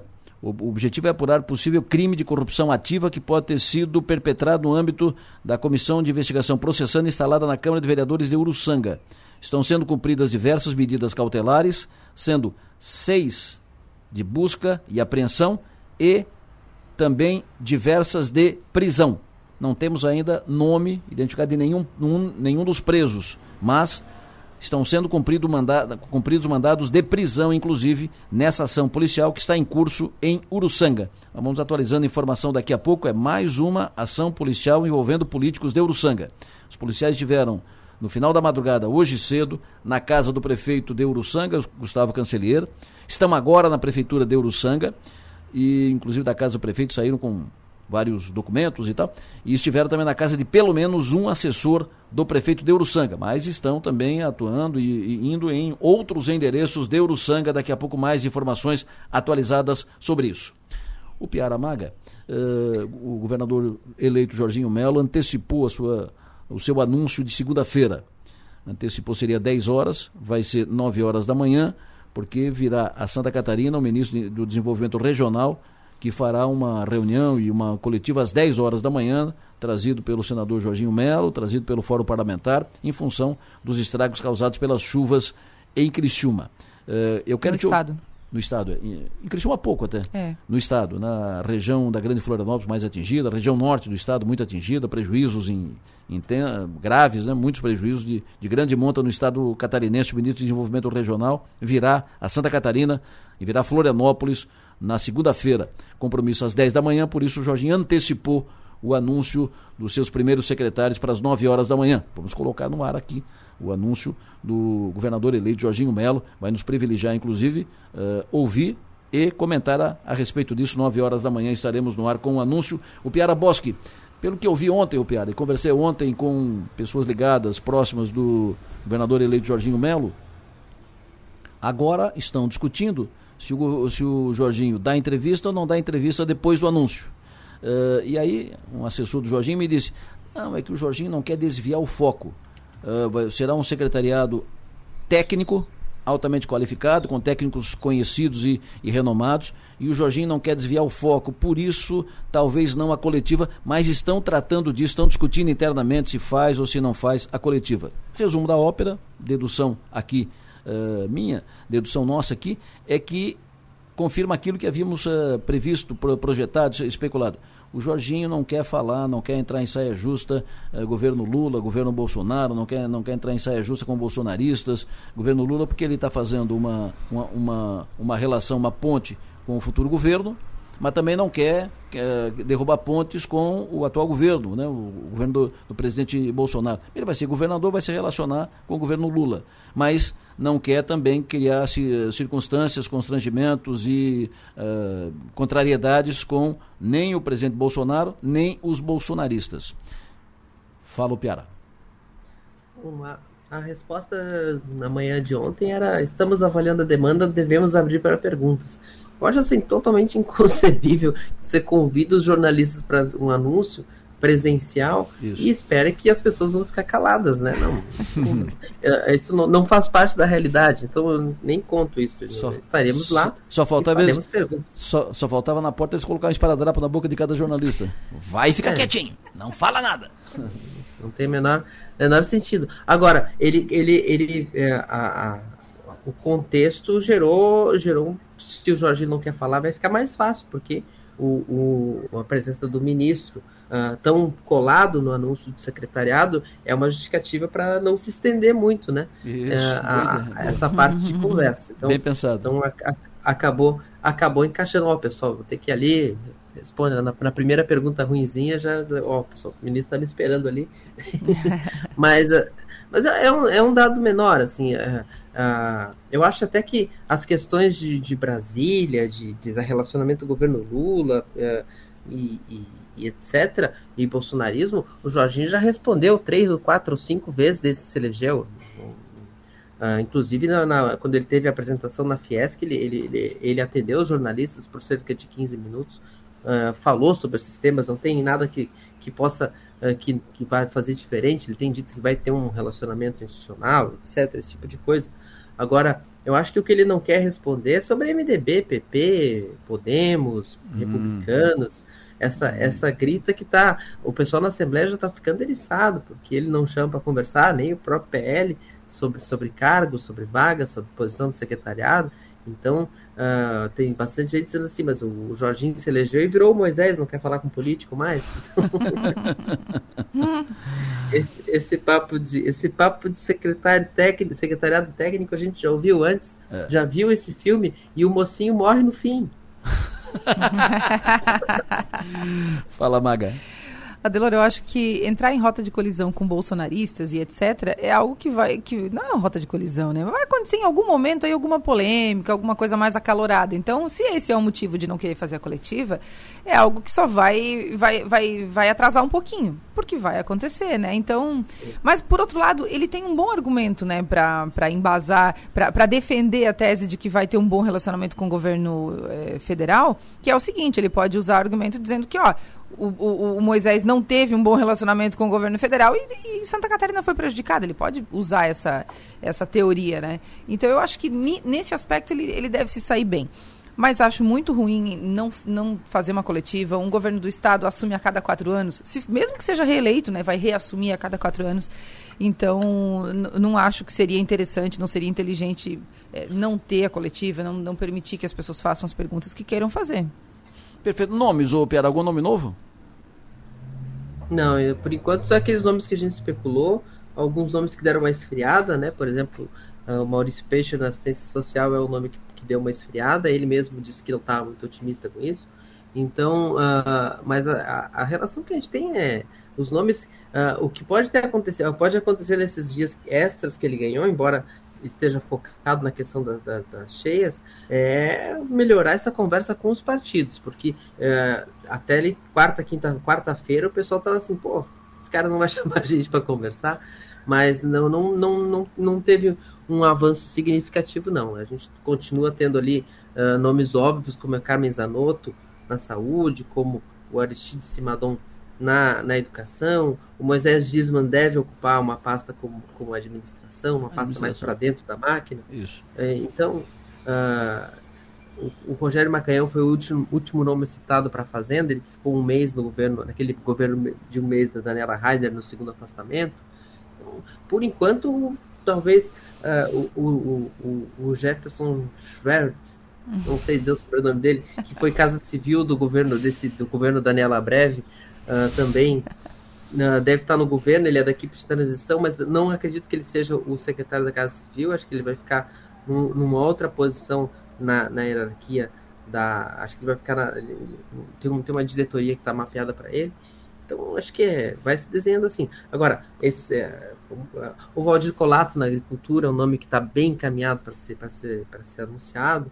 Então, é um secretário de gente que não é gente completamente desconhecida mas a gente está tá esperando aí os nomes de turismo, né, os nomes de desenvolvimento econômico, que é uma pasta que ah, as entidades querem ter, ah, algumas entidades querem, querem ter ah, indicações, outras preferem se resguardar, mas deve ter alguma influência ali. Por enquanto é isso. Eu acho muito interessante, né, Dolores? Uma coisa que funcionou nessa, nesse período aí pós-eleição foi a, os nomes que não vazaram, né? É verdade. Foi é, impressionante. Não vazaram. Não vazaram. tu descobriu alguém, quem é o Paulão que a Júlia falou aqui para Fesporte, não? Não. Paulo da regulagem Paulo... não continua não. É esse Paulo da regulagem? O Paulo da regulagem era um personagem do Entre Tapas e Beijos, que é uma Não, miss... não, Paulo da regulagem era da Grande Família. Da Grande, da grande Família, família. Da grande poxa, família. tô confundindo, isso claro. mesmo, da Grande Família. Era o, o, o Evandro Mesquita. O Evandro Mesquita, Evandro Mesquita, claro. É. É, coincidência ou não? Pode, ser, pode não, ter, não ter nada a ver uma, uma coisa com outra, mas o, no, o nome do Paulão, da, da do Paulão, né?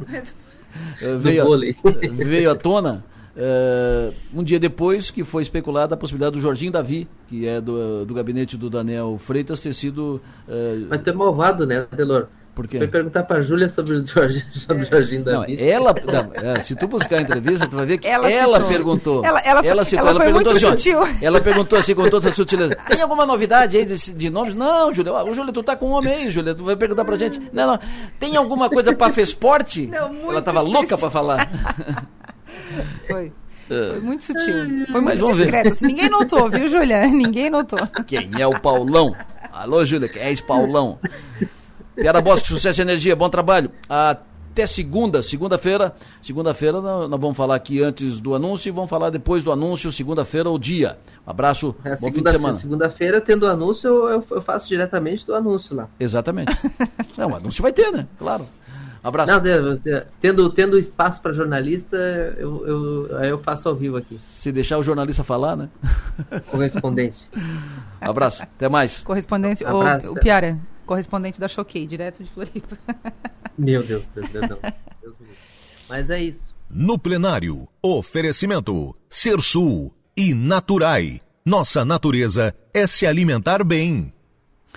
Júlia, oh, oh, Júlia, Maga, Maga tá, hoje está completando 30 dias que o pessoal está na frente do Exército, na frente do 28º GAC. Faz 30 dias que o pessoal está lá. Uh, hoje tem uma reportagem especial no 48 sobre a, a manifestação, uma matéria muito bem feita pela Giovana Bordignon, que foi lá ontem à tarde, ficou bom tempo ontem à tarde lá de novo. Né? O pessoal do 48 já foi várias vezes, foi muito, não, não dá para ir todo dia, mas tem ido, já foi várias vezes. Tem várias reportagens aqui no 48 sobre as manifestações ali na frente do quartel do 28º GAC. A Giovana foi lá, fez uma reportagem especial que está publicada aqui com várias fotos no 48 de hoje, na capa do, do 48. E a Giovana ouviu uh, um manifestante que está lá desde o primeiro dia. E ele não é de Criciúma, ele é do Rio Grande do Sul e está lá desde o primeiro dia. É o Max, ele é de Gravataí, no Rio Grande do Sul, que foi ouvido pela Giovana Bordignon. Uh, o seu depoimento, inclusive, está nessa reportagem especial do 48. A conversa da Giovana com ele é essa aqui. Depois da noite da eleição, foi uma noite mal dormida. Aí no dia seguinte eu já vim para um protesto na Santa Rosa. Terminou Santa Rosa, eu vim para cá. Então, estou aqui desde o primeiro dia. Então, basicamente, o dia posterior à eleição até agora. E estamos dispostos a ficar até a final. Tu estás só tu aqui ou alguém da família, algum amigo? Tô eu e a minha esposa. Tu e a tua esposa. Ah, o meu irmão estava aqui até hoje junto com nós, já voltou porque ele começa a trabalhar lá em Gravataí. Voltou hoje. Como é que é a rotina de vocês aqui, Max? É a nossa rotina. Levantamos cedo, às 6 horas da manhã. Começamos aí já a organizar as coisas. O pessoal vem chegando. Quando é à noite, ontem, ontem com chuva, com tudo, tinha muitas pessoas aí. Ontem, ontem nós chegamos a um nível de 3 mil pessoas no final do dia. É, se tu reparar aí, tem homens, mulheres, crianças, tem senhoras idosas que estão aí direto. Eu mesmo tenho vídeos gravados aí que emocionam muita gente. Né? Tem passado para outra emissora de TV também todos os vídeos. E a nossa luta é essa, é não deixar o, o país cair na mão do comunismo direto. É, há tanto tempo aqui, 30 dias aqui, o que, que vocês ainda fazem, o que ainda é, esperam? Nós esperamos uma resposta das Forças Armadas. Esperamos que eles não deixem essa pilantragem seguir. Porque o povo brasileiro sabe que houve fraude nas urnas, isso é fato. A narrativa está feita, o mundo todo está vendo, o povo se manifestando pacificamente. O Senado agora pelo que eu vi ontem, já entendeu os anseios do povo. Só esperar agora pelas Forças Armadas. Eu acredito que mais uma semana, dez dias, esteja resolvido. Tem a esperança ainda de que vai ter uma resposta.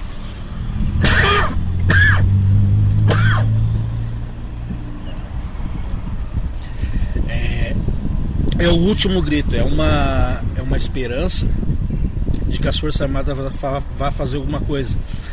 Mas só temos uma certeza: a esquerda não vai tomar esse país, porque do nosso movimento pacífico para uma rebelião civil, uma guerra civil, vai ser um piscar de olhos. O povo está inflamado, o povo não vai entregar esse país. Isso não é uma coisa, não é um consenso meu, isso é um consenso geral. Então, vamos dizer assim: será que tem cadeia para todos os brasileiros? Não tem, porque os votos da esquerda a gente só enxerga nas ruas. Não vimos esse movimento aí. E eu acredito que ninguém vê o movimento de, de esquerda para essa quantidade de votos que botaram nas urnas. Tu viesse de bem longe, né? E deixou algo lá, abriu mão de algo para estar tá aqui. Eu tô com a minha empresa fechada. Uh, eu sou bem pequeno. Né? É, é, minha empresa é MEI. Né? Então, vamos dizer assim, ó, tem três funcionários que eu pago lá colaboradores, né? E tô aqui gastando de recurso próprio e tudo mais e vamos manter aqui até resolvermos a situação. Porque nada adianta se daqui a pouco nós virarmos uma, uma Venezuela da vida. Então tenho fé, tenho esperança que esse movimento, sempre aonde o povo se levantou, o sistema caiu.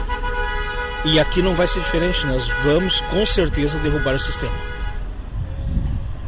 Isso é, é um fato. É só uma questão de tempo. Eles vão espernear, eles vão uh, abusar do, do, do, do, próprio abuso de autoridade que eles já fazem já há anos, né? Eles vão tentar espernear, mas eles vão cair, com certeza vão cair. Esse é o Max, é um dos manifestantes que está lá, foi ouvido ontem pela Giovana Bordion, Giovana esteve lá, ficou boa parte do tempo lá, boa parte da tarde lá ontem na manifestação, continua ali na frente do, do quartel, um dia aumenta o número de pessoas, outro dia diminui, com a chuva diminuiu, depois veio o tempo bom, aumenta, as pessoas continuam lá, faz 30 dias, desde, o, desde, o, desde a noite do dia seguinte após a eleição, as pessoas estão lá. Eu disse ontem sobre isso, uh, é do Estado democrático, a democracia prevê isso, se nós estivéssemos num outro regime, numa ditadura, por exemplo, isso não estaria acontecendo. Mas no regime democrático isso, isso acontece, isso é da democracia. E as pessoas têm o direito de se manifestar. E devem ser respeitadas pelos que não estão lá. E quem está lá deve respeitar quem não está lá. Isso é da democracia, entendeu? Cada um se manifesta com as suas crenças, com as suas ideias, com as suas teses. Maga, o que, é que tu acha disso? Eu tenho recebido quase diariamente eh, fotos e vídeos da movimentação ali na frente do 28º GAC. É, me preocupa um pouco é, é justamente a, a, dificuldade em aceitar o andamento natural das coisas, né? Por exemplo, é, quando, quando o entrevistado fala sobre ah, partir para uma guerra civil, tal, acho isso muito perigoso. É uma, eu considero uma fala arriscada, né? Nosso país não, não, não, não vai caminhar por esse, por esse rumo, não vai andar por esses trilhos, né? Eu acho importante a gente a gente viveu numa história recente um período difícil, né? Que foi a própria ditadura. Então, é, não, não é para lá que a gente tem que caminhar a gente tem que aprender a conviver com aquilo que a gente é, entende que é diferente do que a gente acredita ou gostaria que fosse, porque é, é, assim que é. A gente não pode obrigar as pessoas a concordarem com a gente, mas a gente precisa respeitar aquilo que está que, que fica definido, né? A eleição ela existe justamente para isso. Se, senão não precisaria ter uma eleição, né? Se você não, não vai respeitar o resultado. Esse, esse argumento de ah, a gente espera um, uma resposta das Forças Armadas, é, eu acredito que seria então o quê? É, impedir que, que o presidente assuma e, e, e tomar o poder, isso não vai acontecer. É muito importante falar sobre isso, porque justamente a Constituição e as Forças Armadas existem para é, manter a, a ordem nesse aspecto, ou seja, manter o nosso sistema democrático que deve respeitar o resultado das urnas. Mas é muito importante ressaltar que a manifestação pacífica é um direito de todos os brasileiros e pode acontecer, desde que não impeça, claro, o direito de ir e vir. Então ninguém está dizendo que não pode se manifestar. É que é, é complicado é, essa, essa ideia de vamos partir para uma guerra. Eu acho que o Brasil não deve caminhar por esse, por esse caminho. Perfeito. É, repito, é da democracia tem o direito de se manifestar. Pode ir para frente do, do, quartel, pode ir para a praça, é, fazer caminhada, tá, sem problema, desde que respeite a posição dos outros que não concordam né? e é, sem atrapalhar o trabalho dos outros. Pronto, a, a, vida segue. É da democracia, cada um com as suas e crenças, ameaças, com as suas né, teses, com as suas ideias. Ponto, segue o jogo. Vamos para frente. Trocando de assunto, voltando ao caso de Uruçanga. Enio Bis conversou agora com o delegado que está chefiando a operação, operação que acontece em Uruçanga por uh, corrupção na, no, no, poder público em Uruçanga. Enio Bis, quais as informações atualizadas? Pois é, Delor, o, conversei há pouco com o delegado Ulisses Gabriel e por se tratar de sigilo, a investigação policial está em sigilo, a Operação Votan, nesta manhã em Uruçanga, ele não me abriu tantas coisas. O que, que ele falou? Diversos documentos, notebooks foram uh, apreendidos. apreendidos na prefeitura, na Câmara de Vereadores e também na casa do prefeito de Uruçanga, Gustavo Cancelier. Então, foram seis mandados de busca e apreensão, documentos, notebooks, enfim. E também teve medidas cautelares diversas de prisão. Foi a única informação que ele passou. Perguntei: alguém foi preso? Não, ninguém foi preso nesta manhã. Uh, informação do delegado Ulisses Gabriel. Não foi ou não foi, não foi, não foi ainda ou não foi e não será? Ele foi taxativo, disse que não, que não será. Ah. Mas eh, chamou a atenção por quê? Porque a nota Medida oficial... cautelar diversas de prisão. Né? Pois é, a, a, a, nota oficial da Polícia Civil fala em medidas cautelares diversas de prisão. Foi a primeira pergunta que eu, pergun que eu fiz a ele. Perfeito. E aí ele falou, foi taxativo, pergunta, resposta rápida, curta, não. Né? É, e sigilo a, a, investigação policial. Mas uh, é em, em decorrência da CIP, a, a Comissão de Investigação e Processante, que aconteceu em Uruçanga. Então, uh, averiguaram alguma irregularidade no processo, em documentos, e isso agora passa a ser investigado melhor pela Polícia Civil e também pelo GAECO. Qual é a história aqui da. Qual é o problema? Qual é a denúncia em torno desse caso da, da CIP? O que, que aconteceu lá? Envolve que, qual vereador?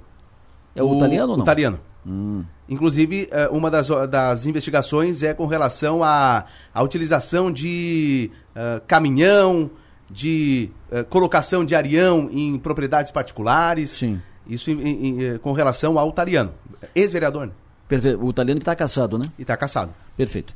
Uh, Enio, vai continuar acompanhando esse assunto, mais detalhes, uh, fatos novos que surjam, novas informações o Enio vai trazer aqui no programa ou depois atualizando tudo no Conexão Sul a partir das nove e meia da manhã. Intervalo, eu volto já. Agora, 8h34, uh, tem ouvinte falando conosco sobre rotativo. Continua dando o que falar, tem dúvidas e tal. Rotativo. Bom dia, Delor. Tudo bem? Aqui é o Valmir, né, suplente suplente de vereador aí do Partido Avante. Né? Estou é, mandando uma mensagem para relatar aí uma, um probleminha que está acontecendo no centro ali, sobre o rotativo da cidade de Criciúma, né? É, ontem eu estive ali no, pelo centro, depois que implantaram esse novo sistema de rotativo, não tive, né? Ontem eu passei ali pelo centro ali para deixar o carro, para ir na Caixa Econômica só sacar um dinheiro ali. Acho que levei 17 minutos. Né? E, e, procurei o, o, o, funcionário responsável para cobrança ali, não achei. Fui lá pegar o dinheiro. Na hora que eu cheguei, comecei a procurar de novo, não achei. Aí vi um lá no canto, lá, lá chamei ele, ele veio e passou 17 minutos. E na hora da cobrança ele falou que não podia fazer porque tinha passado dois minutos, ele só pode cobrar 15 minutos. Depois, do, do, depois dos 15 minutos eu tinha que me deslocar até o escritório da, da empresa responsável ali pela cobrança e efetuar o pagamento lá. Ou se não, ali após os 15 minutos, né, eu tinha que pagar 15 reais, aí ele descontava o 2,50, né, que não é mais 2 reais, é 2,50 ali o que é caro, né? Para ficar 15 minutos, 2,50. O restante ficaria de crédito. Né? Eu falei para ele, não, vou pagar lá porque eu estou achando isso aí muita injustiça. E não era só eu que estava ali reclamando. Tinha de gente ali barrando aquele rapaz para reclamar. Eu sei que o, que o operário ele não tinha, não, não tem culpa, né? Ele é um funcionário. Mas está mal administrado esse negócio rotativo ali na cidade de Criciúma, né? Tá aí, a reclamação do ouvinte. O estacionamento rotativo é um sistema novo, moderno, que está sendo eh, está implantado, está sendo ajustado. Então, que essas reclamações todas sejam consideradas no sentido de avaliadas, pensadas, estudadas, eh, se mais ajustes precisem ser feitos, que sejam feitos, para que o sistema funcione bem. Então, mais um ouvinte que se manifestou, contribuindo com esse assunto rotativo. Falando em rotativo, outro ouvinte aqui disse o seguinte: uh, o povo, o povo vê, vê, vê, muita dificuldade nesse assunto do, do rotativo. Uh, pelo aplicativo paga proporcional, diz o outro ouvinte, e os ouvintes aqui se manifestando, contribuindo também com essa questão rotativa. Quero cumprimentar pelo aniversário hoje o Severiano Antônio Matos, o LAC, do bairro São Francisco. Parabéns pelo seu aniversário, seja feliz. Tivemos mudança no comando da Polícia Militar Criciúma de certa forma, surpreendeu. Uh, mudança no comando da Polícia Militar Criciúma. Assume o comando da Polícia Militar o Tenente-Coronel Mário Silva. O Tenente-Coronel Sandy Sartor, que estava no comando, ele vai trabalhar no GAECO. Ele vai trabalhar no GAECO. Ele tinha, pelo, pelo que eu vi, ele tinha essa ideia de trabalhar no GAECO e conseguiu, né, foi chamado e aceitou. Inclusive conversei ontem com ele sobre isso e trocamos mensagem. Inclusive ele me disse o seguinte: é, na verdade, em razão do, do convite do, e do pedido, né, o comandante-geral, o procurador-geral pediram é, para que eu pudesse compor o GAECO. E em concordância eu também aceitei. E aí estarei compondo o GAECO a partir do dia 16 de dezembro.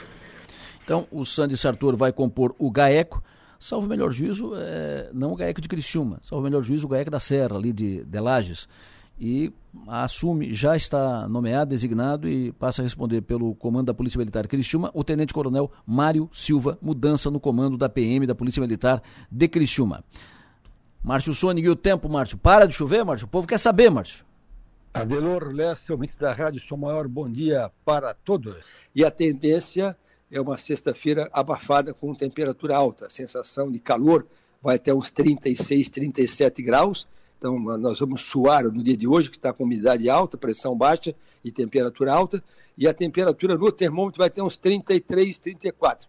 Mas nós vamos sentir uns 36, 37 graus. Aí, Adelor e ouvintes, tem risco sim de chuva à tarde, aquelas chuvas de verão eu sei que hoje é um dia especial, tem altos de Natal ali no bairro comerciário e, e também tem em outras cidades também. Então, o que, é que diz a previsão para hoje aqui na região como um todo? Após meio-dia começa a ter risco de algumas pancadas de chuva de verão, até com alguma trovoada, e ali por volta das, das sete da noite já começa a, a ter chance de, de acabar esses tipos de pancada de chuva, tá?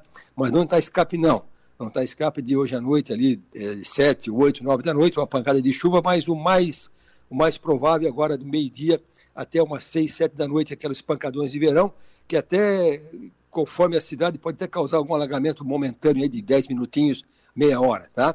Amanhã, sábado, a situação semelhante, começa o dia abafado, com a temperatura mínima de 22 graus essa noite, de sexta para sábado, então vai ser uma noite quente, E amanhã, de novo, temperatura alta, vai ter uns 33, 34.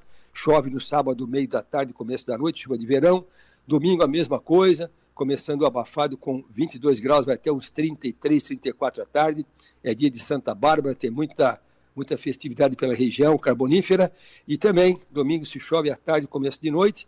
E assim segue também segunda e terça-feira da semana que vem, com tardes quentes e chuvas de verão. Então, eu diria para ti, Delor, que assim o perigo de inundação ele passou, os rios baixaram, agora é só esperar a água descer dessas cidades que estão cheias, né, São Martinho, Tubarão, ou lá em cima São, Boni, São Bonifácio assim por diante, e a partir de, de, agora são chuvas de verão, que elas podem ter assim, uma, uma pancada um pouco mais forte hoje à tarde, sábado à tarde, domingo à tarde, a partir de segunda-feira já essas chuvas de verão são mais localizadas, mas o calor continua, porque apenas na segunda-feira que rescalda um pouco o calor, bate um ventinho sul, então a temperatura máxima vai baixar um pouquinho para uns 27, 28, mas ainda assim mesmo é uma temperatura alta para a região. Adelor Lessa. Previsão do tempo. Oferecimento. Linha de Eletros Tramontina é na Via Inox, Avenida Centenário 2505 e Clínica Odontológica Doutor André Lima.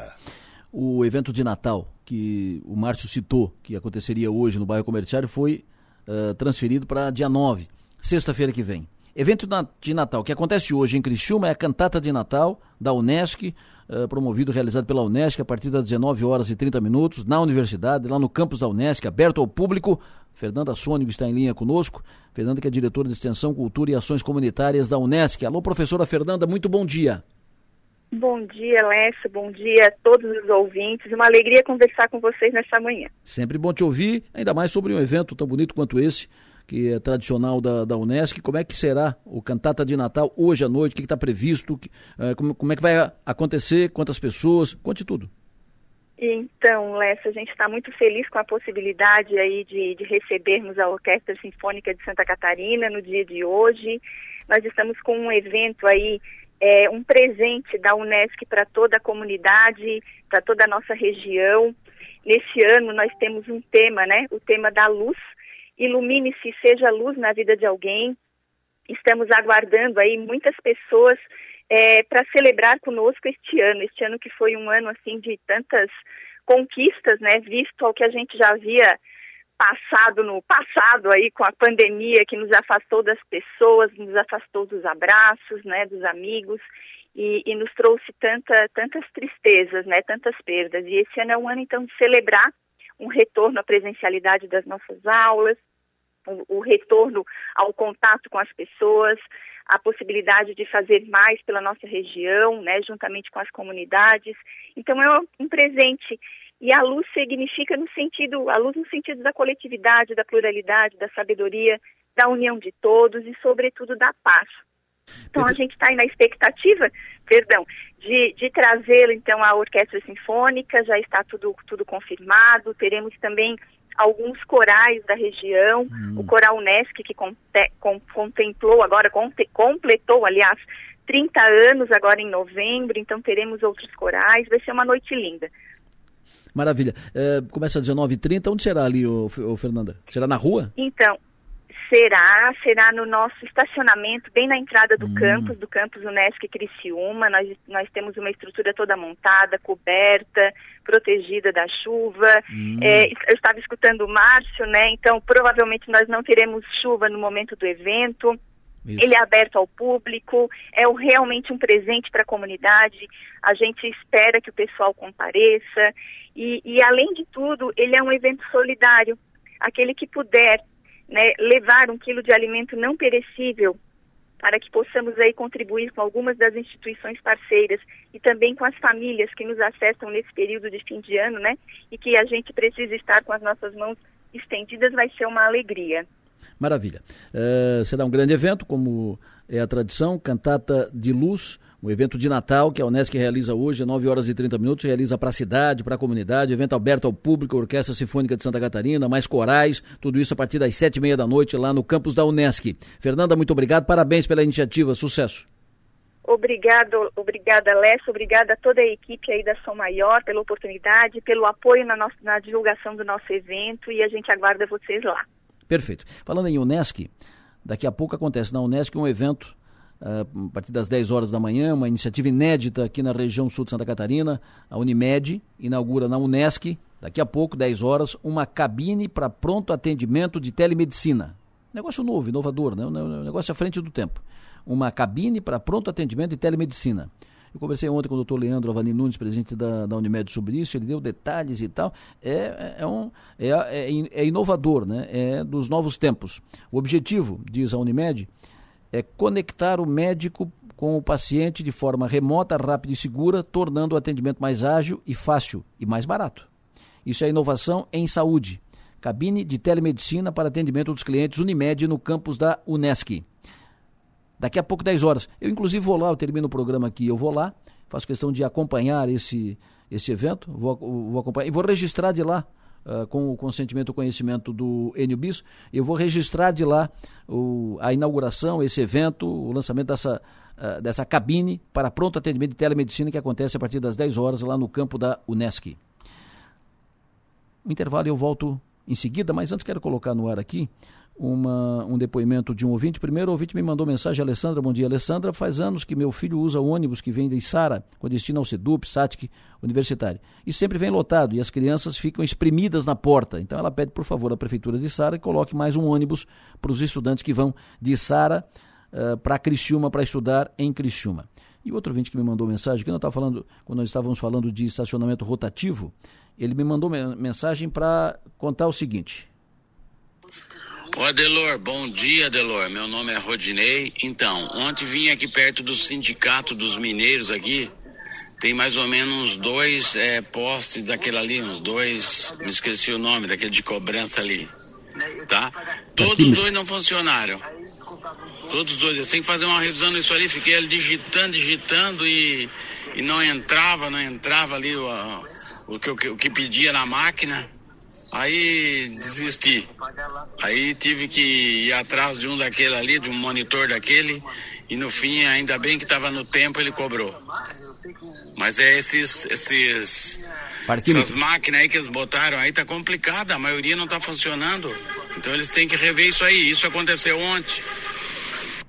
É, repito, é, essas reclamações dos ouvintes, evidentemente, não são contra a empresa que administra, nem contra o sistema. Não, as pessoas estão reclamando que existem problemas e situações que devem é, ser ajustadas né, para fazer melhor, para fazer funcionar melhor o, o sistema.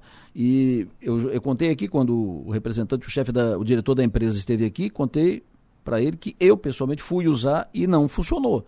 Né? E eu fiquei com o cartão na mão e procurei monitor e pro... demorei um, um tempão para achar parquímetro, porque eu não sabia para onde é que tinha parquímetro. Você está no meio da na rua, para cá, para lá, não sabe se é para direita, se é para esquerda. E quando achei um, uh, fui, não funcionou. Então, tem que de fato tem que fazer ajustes, fazer ajustes. Toda a informação que tem disso diz o seguinte: diz para o pessoal baixar o aplicativo no celular que funciona fácil. É um caminho. Mas se é só, só funciona com aplicativo, então tira tudo e deixa funcionar só, só por aplicativo, vai. Né, porque se, se é para tem a maquininha do, do, do, parquímetro, ela tem que funcionar. É, se não funcionar, tira ela de lá. Se tem monitor para atender, que tenha monitor para atender. E se tem parquímetro, que tenha indicativo onde é que tem parquímetro. Porque imagina, o cidadão está ali na, na, na rua. Não sabe se vai. Está no meio do, de uma rua extensa como a Henrique Laje, por exemplo. Ele não sabe se vai para a direita ou se vai para a esquerda. E ele perde tempo. Então, é, se é para se tem que funcione e que as pessoas sejam devidamente orientadas, bem orientadas, para fazer funcionar. O intervalo eu volto em seguida. Depois do intervalo eu vou conversar aqui com uma pilota, uma, um piloto, piloto mulher, uma pilota, uh, que uh, está contabilizando conquistas, poderá estar em 2013 na Fórmula 4 e é daqui, da região, na, nasceu em Criciúma, mora em Sara e vai falar conosco logo depois deste intervalo.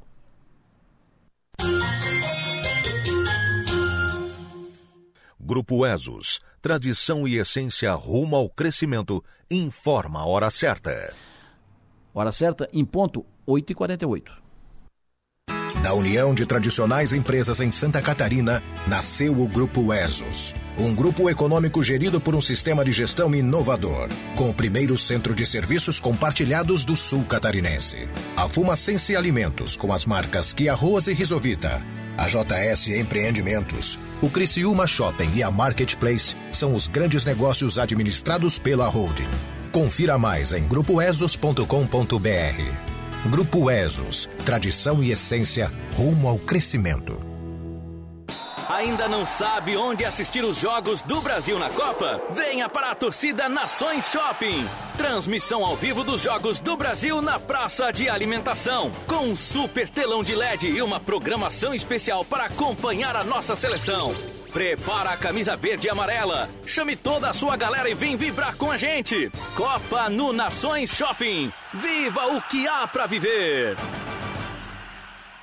Empresas não são feitas de paredes, mas sim de pessoas que mantêm o seu negócio. Por isso, o melhor investimento é cuidar delas, porque são esses talentos que criam, produzem, buscam soluções inovadoras todos os dias. Mas para isso, eles precisam ter saúde e se sentir seguros. Lembre-se, plano de saúde é um benefício, não tem encargos. Você faz mais com menos. Seja um cliente Unimed Criciúma. Cuidar de você. Esse é o plano. Render Car Service, uma oficina especializada em toda a linha Audi. Credibilidade e garantia com profissionais treinados pela Audi há 10 anos no mercado. Agende seu orçamento através do telefone WhatsApp 3420 0678 ou das redes sociais através do arroba Render Car Service. Render Car Service, oficina especializada em Audi na região. Entre investir o seu dinheiro e aproveitar a vida, fique com os dois. Invista no seu bem-estar e na valorização do seu patrimônio invista com a construtora LOX, uma empresa do grupo CETEP que garante credibilidade, solidez e segurança. O mercado imobiliário sempre foi um ótimo investimento. Melhor ainda, quando você investe em imóveis de qualidade e com perspectivas de valorização. Conheça os nossos empreendimentos. Construtora LOX. Há 25 anos, a Celesp trabalha para levar mais luz para a sua vida. O negócio, que começou pequeno, hoje coloca à disposição dos clientes cinco lojas. Em Santa Catarina, nas cidades de Tubarão, Criciúma, Chapecó e Florianópolis. E no Rio Grande do Sul, com a filial em Passo Fundo. A Celesp Iluminação e Materiais Elétricos tem a maior linha de iluminação decorativa do mercado. Acesse o site celesp.com.br e encontre a loja mais próxima de você. A Caoa Sherwin Geração apresenta a chegada do elétrico mais barato do Brasil. iCar, um carro 100% elétrico, desempenho em tecnologia, sustentabilidade e inovação. Nós da Geração aguardamos você essa semana para conhecer de perto este novo lançamento. Garanta já o seu. Caoa Sherwin Geração, em Criciúma, próximo ao Nações Shopping. Fone 21010399. No trânsito dê sentido à vida.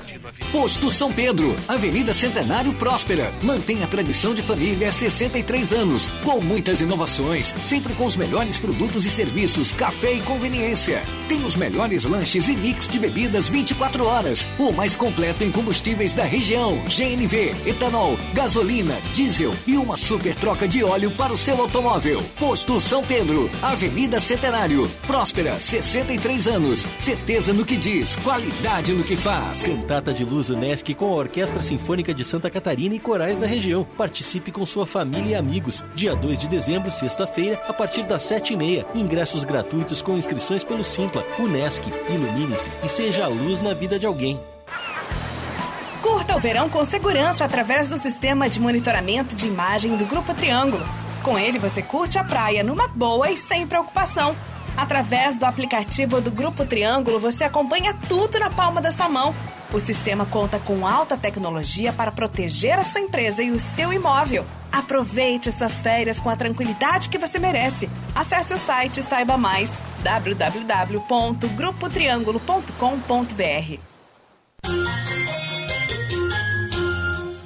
Programa Adelor Lessa. Oferecimento. Construtora Locks. Bistec Supermercados. Nações Shopping. Delupo. Caoa Cherry. Triângulo Segurança. Unesc. Unimed. Librelato. IDB do Brasil Trending. E Cicred.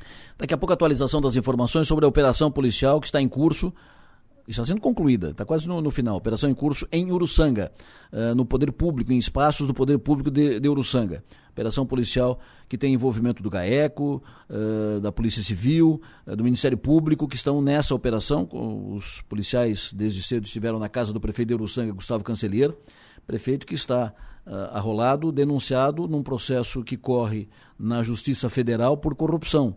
Inclusive esteve afastado do cargo por mais de um ano, quase um ano, por, por, por essa denúncia de, de corrupção. Agora o caso é outro. E é uma seria denúncia de corrupção envolvendo um vereador, aconteceu no ambiente da Câmara, mas que teria envolvimento com o prefeito, com a prefeitura. Tanto é que os policiais estiveram na casa do prefeito logo cedo e acabaram apreendendo documentos, uh, computador uh, e equipamentos. Foram também na casa de pelo menos um funcionário da, da prefeitura, foram no prédio da prefeitura, no prédio da, da Câmara. Enfim, a operação conclui em seguida. O NB está em cima disso, ele traz detalhes em seguida. Agora, tenho o prazer de trazer aqui, para a gente não ficar falando só de política e de coisas uh, do futebol e tal. A gente sempre gosta de variar um pouco, tirar um pouco da, da pauta, né? sair do lugar comum e das pautas factuais. Eu tenho o prazer de receber aqui no estúdio, nós estamos indo para o fim do ano, então é hora de fazer uma, uma avaliação uh, do que foi o ano, em diversas categorias, já fizemos duas, três mesas aqui sobre isso, e ouvir profissionais, artistas uh, e técnicos e, e, atletas e esportistas que se destacaram nas suas atividades. Eu vi aqui na semana passada o André Gaidzinski, que é daqui de Criciúma e que está fazendo sucesso no automobilismo. Recebo hoje outra outra figura aqui da região, uma personalidade da região, jovem, muito jovem, uma menina, que está também fazendo sucesso. Uh, tem só 17 anos. É a Rafaela Ferreira. A Rafaela é natural de Criciúma, mora em Sara. Ela está se destacando no cenário nacional como piloto. Deverá estar, poderá estar em 2013, 2023, poderá estar em 2023 na Fórmula 4. Uh, ela começou com oito anos. E aí eu recebi aqui da sua assessoria um histórico, mais ou menos, da, do que ela já teve. Ela foi vice-campeã, foi vice-campeã, foi terceira colocada, foi vice-campeã, campeã sul-brasileira em 2020, foi sexto do, do brasileiro de kart, foi pr primeira mulher pole position, Copa, do, Copa Brasil de kart 2022, quarto lugar no Campeonato Brasileiro de kart 2022. Que, e ela foi acumulando títulos, conquistas. Ah, é vice-campeã, não é título. Não, mas é uma conquista porque vice-campeã deixou um monte para trás. Rafaela, bom dia.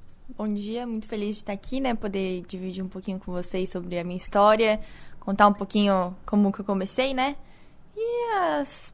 o que, que a gente pretende para o futuro. Prazer te receber, cumprimento pela tua caminhada, eh, pelo, por tudo isso que tu já conquistou. Com 17 anos apenas, já já já está com tudo isso. Tu começou com que idade? Por quê uh, piloto? Por que auto, automobilismo? Bom, eu comecei com oito anos, né? E o meu pai, ele competia, era dono de um kart indoor aqui de Criciúma. E eu tava sempre no meio, então acabei gostando, pedi um kart.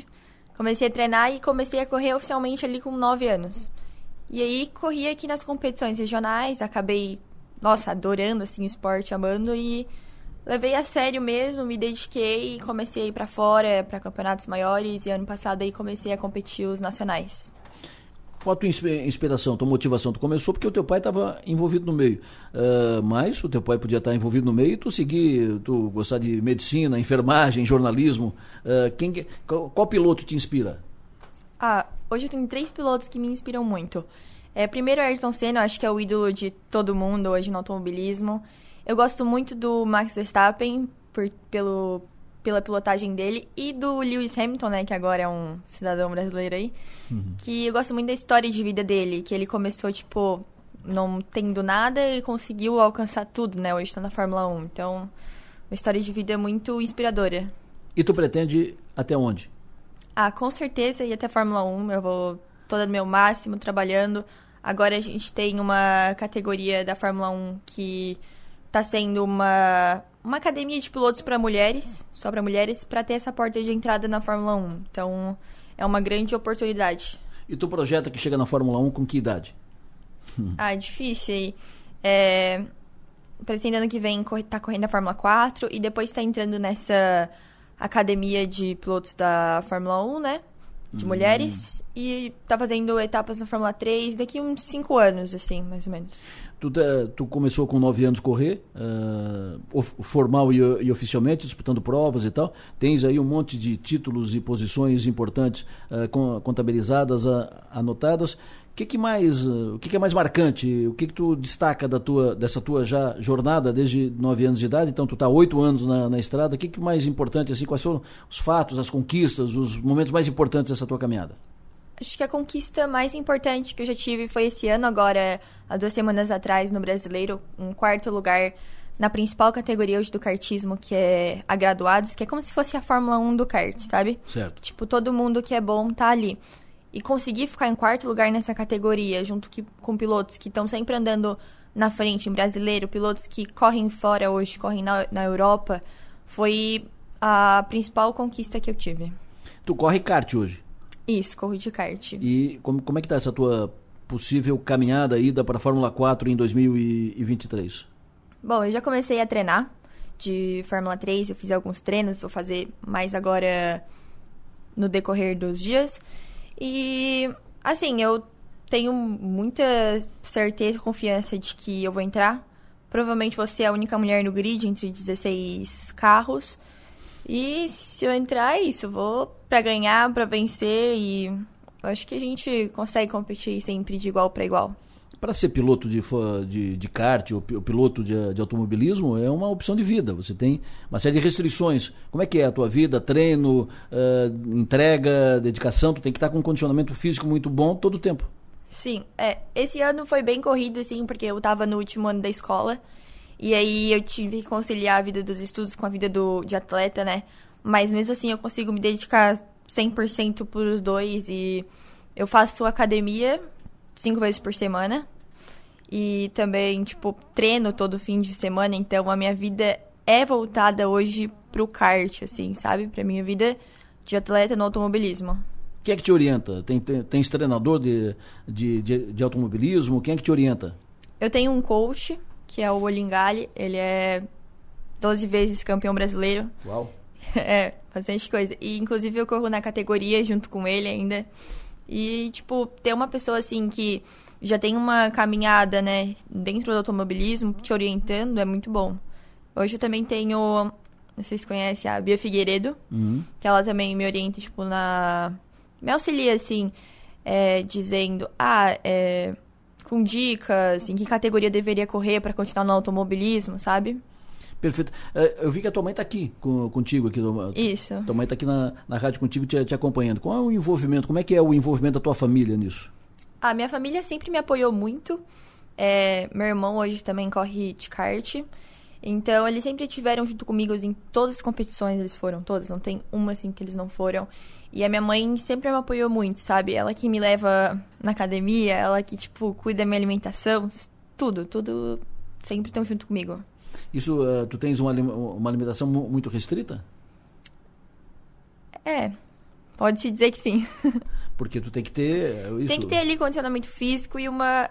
Tô me esforçando ainda. Uma alimentação era uma área que eu pecava muito, né? Então tô sendo bem, tipo. É... Como é que eu vou dizer? Muito firme, muito. É, bem policiada, assim, nas coisas ah, que eu tô sim, comendo. Fiscalizada. É, fiscalizada, sei. Bem fiscalizada no, no que tu come. Sem Uhum. Mac, sem sanduíche, sem Não, X, sem essas nada. coisas. Essas coisas sem chance. Sem chance. Perfeito. Eh, tu treina o tempo todo? Quantas provas tu faz por ano?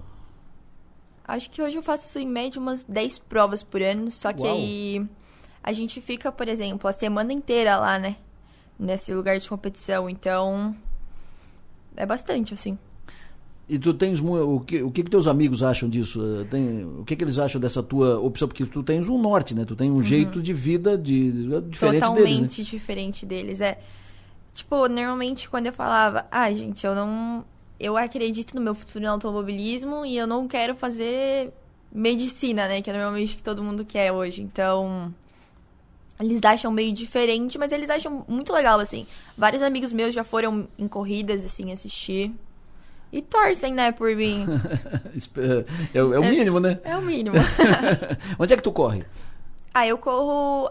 Pelo eu- Brasil todo? Não. Sim, pelo Brasil todo. Eu treino aqui na Santa Polônia, que é aqui no Morro da Fumaça. E eu também treino, tipo, no Beto Carreiro, eu ando em São Paulo. Eu andei na Paraíba, esse campeonato que eu fui em quarto lugar, foi lá na Paraíba. Então é pelo Brasil todo aí. Maravilha. Eu estou conversando aqui com a Rafaela Ferreira, piloto de kart e que está investindo na, na profissão. Ela tem uma, uma decisão para isso, a posição firmada, ela tem ideia fixa de ser piloto. Ela deverá estar na Fórmula 4 em 2023 e o foco é chegar na Fórmula 1. As categorias de, de Fórmula são caras para competir. Todo mundo sabe disso. Muitos talentos ficam pelo caminho por falta de dinheiro para patrocínio. Como é que tu administra isso? Como é que tu trabalha isso? Então, hoje eu tenho o patrocínio da Anjo Tintas, que é aqui da região, Claro. da GRI e da Corsul e da Setap.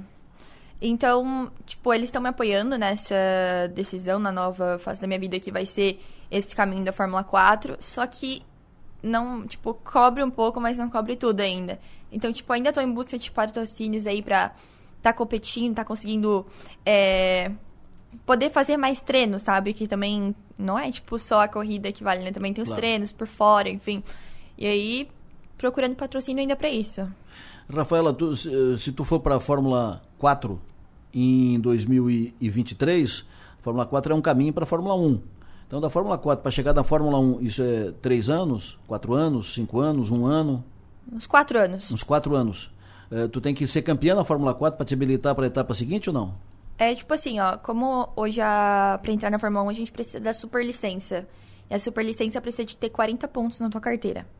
E a Fórmula 4 hoje ele dá 12 desses pontos. Hum. Entendeu? Então tem que fazer Fórmula 4, Fórmula 3, Fórmula 2 pra conseguir os 40 pontos pra Fórmula 1. Ele, tá, ele te dá de 12, pon- 12 pontos se tu participar, se tu disputar ou se tu for campeã? Se eu for campeã. Se tu for campeã. Uhum. Então tu vai para a Fórmula 4 pro ano que vem para ser campeã. Pra ser campeã, lógico, né? Não, chegar lá pra ficar atrás também não dá, né? Não, sempre ter objetivo, dedicar, me dedicar ao máximo e ser campeã.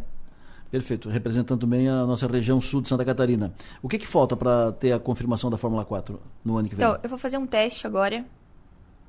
Esse mês ou mês que vem. Ainda não tenho a resposta certa. Certo. E aí depois já confirmo se vou entrar ou não. Avisa pra gente aqui, Aviso? pra gente ficar na, na torcida por ti aqui. Beleza. 17 anos apenas. Apenas 17 anos. E essa determinação e essa coragem, porque piloto de Fórmula é coragem. Ah, com certeza. Parabéns. Obrigada. Sucesso para ti. Conversei aqui no, no programa com a Rafaela Ferreira, piloto de kart e que está se encaminhando para a Fórmula 4 2023 e que está de olho. O seu foco é chegar na Fórmula 1. Um intervalo eu volto já. E Sicredi. Agora 9 horas e 12 minutos, 9 e 12. Nós já falamos aqui no programa que a BR-101 está liberada no Morro dos Cavalos, liberada, não tem mais bloqueio no Morro dos Cavalos, já foi, já foi liberada, a pista já está limpa, situação normalizada nas duas, nos, nos dois sentidos, norte e sul, sul-norte, as pistas todas liberadas, já passa no Morro dos Cavalos. Tijucas, mais adiante Florianópolis, a BR estava interditada nos dois sentidos. No sentido norte e sul, ela continua eh, continua interditada. No sentido sul-norte, daqui para lá, ela está liberada. Então, em Tijucas ainda tem um- uma parte da, da BR que está ainda interditada. Sentido norte-sul de lá para cá, ainda fechado, não vem. Daqui para lá, passa em Tijucas.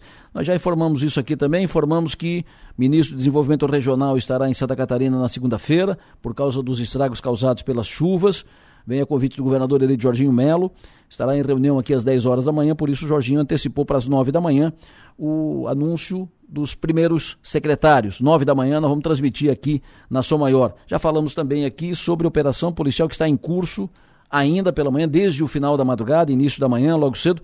Operação policial que está em curso em Uruçanga mandados sendo cumpridos, operação policial que tem o envolvimento também do GAECO, do Ministério Público, policiais de Uruçanga, Criciúma e Tubarão estão trabalhando na operação, estiveram na casa do prefeito de Uruçanga, Gustavo Cancelier, de lá ah, apreenderam, de lá retiraram, lá apreenderam ah, documentos, computador e equipamentos, e os policiais estão na prefeitura de Uruçanga nesse momento, estão na Câmara de Vereadores, o NBIS vai atualizar em seguida mais informações.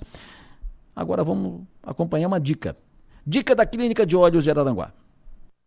Aqui é da Clínica de Olhos São José de Araranguá. E hoje vamos falar sobre as dúvidas mais comuns sobre a catarata. Selecionamos algumas perguntas mais frequentes sobre esse tema que recebemos aqui no nosso consultório. A primeira é: a catarata ocorre nos dois olhos? Olha, depende do paciente, pois tem paciente com catarata em um dos olhos, mas outros podem ter nos dois. Tudo vai depender da sua causa. Quando relacionada à idade, doenças sistêmicas ou ao uso de corticosteroides sistêmicos, geralmente é bilateral. Poderá ser unilateral se for secundária à doença ocular ou ao trauma do olho acometido. Outra pergunta frequente que vemos é se catarata pode levar à cegueira. A resposta é sim. Pode levar à cegueira se não fizer o tratamento, pois é uma cegueira reversível. Por isso, é de suma importância ter o diagnóstico precoce e cuidar da saúde ocular. Além disso, você deve estar se perguntando quando é o momento ideal para fazer a cirurgia. Vou ser franco com vocês: isso vai depender das dificuldades do paciente, porque a catarata vai bloqueando a formação da imagem em nossa retina. Então, quem tem a sua atividade diária afetada é importante fazer a cirurgia. Assim, além de não correr o risco de ficar cego, o paciente volta a ter qualidade de vida. Até porque, além de retomar a rotina normalmente, o paciente em geral não precisa usar mais óculos. E fiquem tranquilos, a catarata não volta após o procedimento cirúrgico. Não há outro tipo de tratamento para catarata além da cirurgia. Por isso, não caia em propagandas enganosas, querendo vender remédios ou exercícios para a cura da catarata, porque isso é uma grande cilada com fins comerciais apenas, sem nenhum interesse em cuidar de sua doença. A Clínica de Olhos São José de Araranguá está aqui para te ajudar a tratar o seu problema. Conte com a gente. Perfeito, boa dica. Falando em, Araranguá, meu amigo Nereu, Nereu Souza de, de Araranguá, o Nereuzinho me mandou aqui uma mensagem, ele ouviu aqui a entrevista da, da piloto de, de kart, que está a caminho da Fórmula 4, que nasceu em Criciúma, mora em Sara hoje, ela muito otimista, muito confiante, uh, e ele me mandou uma mensagem interessante, puxando um pouco pela história, né? O Nereu Souza, de, de Araranguá. Bom dia, amiga Delor. Criciúma tem tradição no kart, daí saiu o campeão catarinense, não lembro o ano, mas é o Henrique Gaidezinski Pérez, o nosso salame, que muitos anos veraneou aqui no Morro dos Conventos. Bela entrevista, belo apoio, um abraço. É verdade, verdadeiro. Obrigado, Nereuzinho, um abraço para ti, abraço forte e uh, uh, a nossa entrevistada uh, antes do, do, bloco anterior, a Rafaela, está, então, mantendo a tradição aqui de Criciúma e da região. Hoje é dia de falar de vinho. Fabiano Mazili no ar. A Dega Bistec apresenta Um Mundo dos Vinhos, sem mitos nem segredos, com o enólogo Fabiano Mazili, da rede Bistec de supermercados. Ô Fabiano, antes de mais nada, bom dia Fabiano, tudo bem? Bom dia, galera. Tudo bem e contigo? Tudo calmo e sereno, sempre bom tê-lo conosco. Antes de mais nada, quero te dizer o seguinte: ontem, uh, toda semana aqui, a gente fala contigo na sexta e fala com o Paulinho na quinta. Fala com o Paulinho sobre carne e fala contigo sobre vinho, né? Nós já fizemos, inclusive, algumas, algum, uh, algumas degustações, né? Com o Paulinho colocando a carne à mesa e tu, em função da carne, colocando o, vi, o vinho para fazer harmonização e tal. Ontem o Paulinho teve aqui e baixou aqui com carne para a gente fazer sorteio, fim de ano, né? Para a gente fazer sorteio, explicou a carne, essa picanha argentina, essa, isso aqui o entrecô do Uruguai, isso aqui não sei o que, Paraná e tal. Aí trouxe junto o chefe da, da padaria para a gente fazer sorteio e tudo e tal. E eu disse para o Paulinho que ia te provocar hoje, e a provocação agora é feita, uh, porque, quando é que tu vai baixar aqui a mesa com vinhos para a gente fazer a apresentação, uh, sortear vinho para os nossos ouvintes? Final de ano, né, meu? É, dezembro é um mês que é bem propício para isso, né, claro. né, Tu, nem, tá, tá tu, nem, tu, nem, tu nem precisa te fantasiar de Papai Noel, não tem problema, pode, pode vir. O... Vamos, vamos marcar isso, pra, vamos agendar para a semana que vem? Vamos, vamos conversar, Delano. não prometo a semana que vem, mas em dezembro ainda a gente faz. Então tá bom, faz antes do dia 22, porque daí, eh, a partir do dia 22, estarei já uh, descansando um pouco, né? Estarei em férias. Já que aproveito que Descanso o Wagner. merecido, né, Velô? Descanso merecido. Aproveito que o Wagner. Mas com certeza, é uma ideia muito boa. Acho que realmente para os ouvintes que nos prestigiam aí ao longo do ano. Isso. O mínimo que a gente pode fazer para retribuir é sortear alguns vinhos, né, Delé? Exatamente. É, inclusive, fiquei muito feliz aquele outro dia, né? eu converso muito aí com, né, com, com os sommeliers da, das lojas de bistec aí da região, muitos falam, oh, eu escuto o programa da Delô, o, né, o, o Fabiano Adelô área de tal vinho e tal, o pessoal se interessa, né, vai começando a conhecer, aceitando ali as nossas dicas, as nossas sugestões. E esses dias você me mandou, né, Delor? Isso. É, achei super bacana um vídeo de um, de um amigo seu, ouvinte, aí assíduo, e é, degustando ali o Proêmio Malbec, né, que a gente comentou, ele falou, olha, tá aqui, Adelor. É, Isso é. Seguindo a sua sugestão, mostrou ele servindo vinho, falando que gostou do vinho, fiquei muito, muito feliz. Eu agradeço aí pelo, pelo feedback, né, do seu e, e, principalmente aí dos, dos ouvintes também, né, Delor? Recebo muito, recebo muito, muito disso, eh, pessoalmente, por WhatsApp, com vídeo, apenas mensagem de texto. Te passei aquele porque estava tava ali na mão para ser. Recebo muito, as pessoas gostam, acompanham e gostam muito das tuas dicas, né? Uh, tu consegue simplificar uma conversa que pode ficar meio enfadonha, meio chata, porque tem alguns entendidos de vinho que fazem a conversa ficar pesada, né? Meio distante, uh, fora do mundo, distante do mundo real, né? Tu traz para cá, entendeu? Tu, tu facilita a conversa de vinho, isso é muito bom, né? É, é muito bom te ouvir, tu, fa, tu trata muito bem do assunto. Uh, então, vamos à nossa dica de hoje. E, e, o que eu ia te dizer é o seguinte: como o Wagner hoje está acompanhando o último jogo na Copa, amanhã ele já faz a mala e vem embora, semana que vem ele já vai estar aqui, acerta com o Wagner e na, na, na, sexta que vem, por exemplo, tu e ele pode, pode aterrizar aqui trazendo vinhos e a gente falando, fazendo um balanço do ano. Que tal? Uma ótima ideia, Delor. Pode deixar que ele voltando eu já eu já converso com ele e a gente, a, a gente, a gente agenda ainda para esse mês. Mas que tal? Então tá. Qual é a dica de vinho para hoje? O que, que tu trouxe para gente? Coloca a mesa. Então, Adelor, eu, é, eu trouxe um vinho, né, é, que é um vinho aqui, é por, por duas razões aqui que eu escolhi um vinho aqui para gente, né. Por muito tempo, né, Adelor, você sabe que é, nós tivemos aí o, os vinhos chilenos, os vinhos argentinos, com um custo-benefício assim, que permitiu assim realmente as pessoas conseguirem trazer o vinho para a mesa por um preço legal, vinhos bem feitos, né? Isso fez com que as pessoas se acostumassem com esse estilo aí dos vinhos chilenos, argentinos, os vinhos nacionais também, né? Então, só que hoje, não hoje, né, já tem alguns anos que alguns países do velho mundo, né, é, especialmente Portugal, é, também Espanha, é, Itália, e não só, né, algumas coisas também de Grécia, como a gente conversou, começam a oferecer produtos muito bem feitos com, é, com custo muito interessante. Né? É, então, essa é, é uma das razões aqui que eu, que eu escolhi esse vinho de hoje, né? um vinho que acabou de chegar às nossas adegas, né? as adegas do Bistec, é, de um produtor da região de Lisboa, em Portugal. Né? Esse é um, um caso típico desse, desse, desse é, ali da região, principalmente Lisboa, Alentejo, são vinhos é, que têm alguma similaridade com os vinhos do Novo Mundo, sem tanto tanino, vinhos, uma região mais quente, então tem mais açúcar, vai ter um pouco mais de, a levedura vai converter aquilo um pouco mais de álcool, então os vinhos um pouquinho mais é, é, com um certo corpo, um teor alcoólico mais alto, com taninos não tão presentes, então vinhos muito fáceis de tomar e que é, um, é uma primeira é, é, uma das primeiras portas de entrada para o velho mundo, para o consumidor, né, o apreciador de vinho, que está acostumado com, com vinhos de, do Chile, Argentina, do Brasil, agora Uruguai também, né? Então, é, esse produtor, ele se chama, é uma adega cooperativa, se chama Adega da Vermelha. Né? Vermelha porque essa adega fica na cidade de Vermelha, né, é o nome da cidade, que produz os vinhos da marca Mundus. Né? Então, os vinhos da, da, da, linha Mundus são exatamente nesse perfil que eu estou comentando, Adelor. Aquele vinho é, que cabe no bolso para a gente ter no dia a dia, fácil de beber é, e, e, assim, com preços muito atrativos, de verdade. Né? Então, a gente trouxe da linha Mundus brancos, rosés, tintos, também frisante, branco, rosé. É, então vamos lá, Adela. Eu não sei se você chegou a ver já esse vinho aí, Adela, como que é a sua, é, não, não a sua relação é com os vinhos portugueses, Lisboa aí que eu tô. Gosto muito dos vinhos, gosto muito dos vinhos uh, portugueses.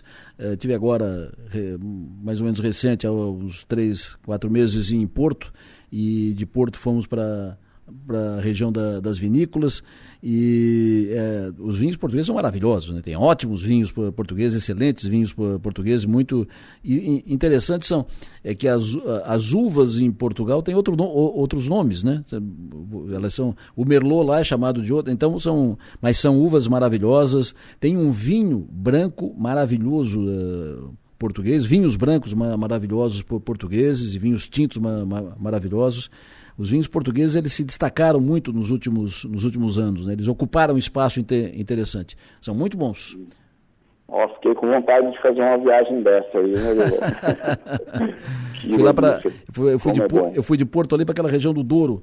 Uh, e ah, marav maravilhosa região. Primeiro muito é bonita, muito né? Bonito. E vinhos, vinhos maravilhosos. O, o, Rio Douro ali, né? Que Isso. tem aqueles terraços, né? De, de né que, é, onde for, são plantados os vinhedos, cavados à mão, uma viticultura muito difícil, mas maravilhoso, né? Patrimônio da Unesco, né?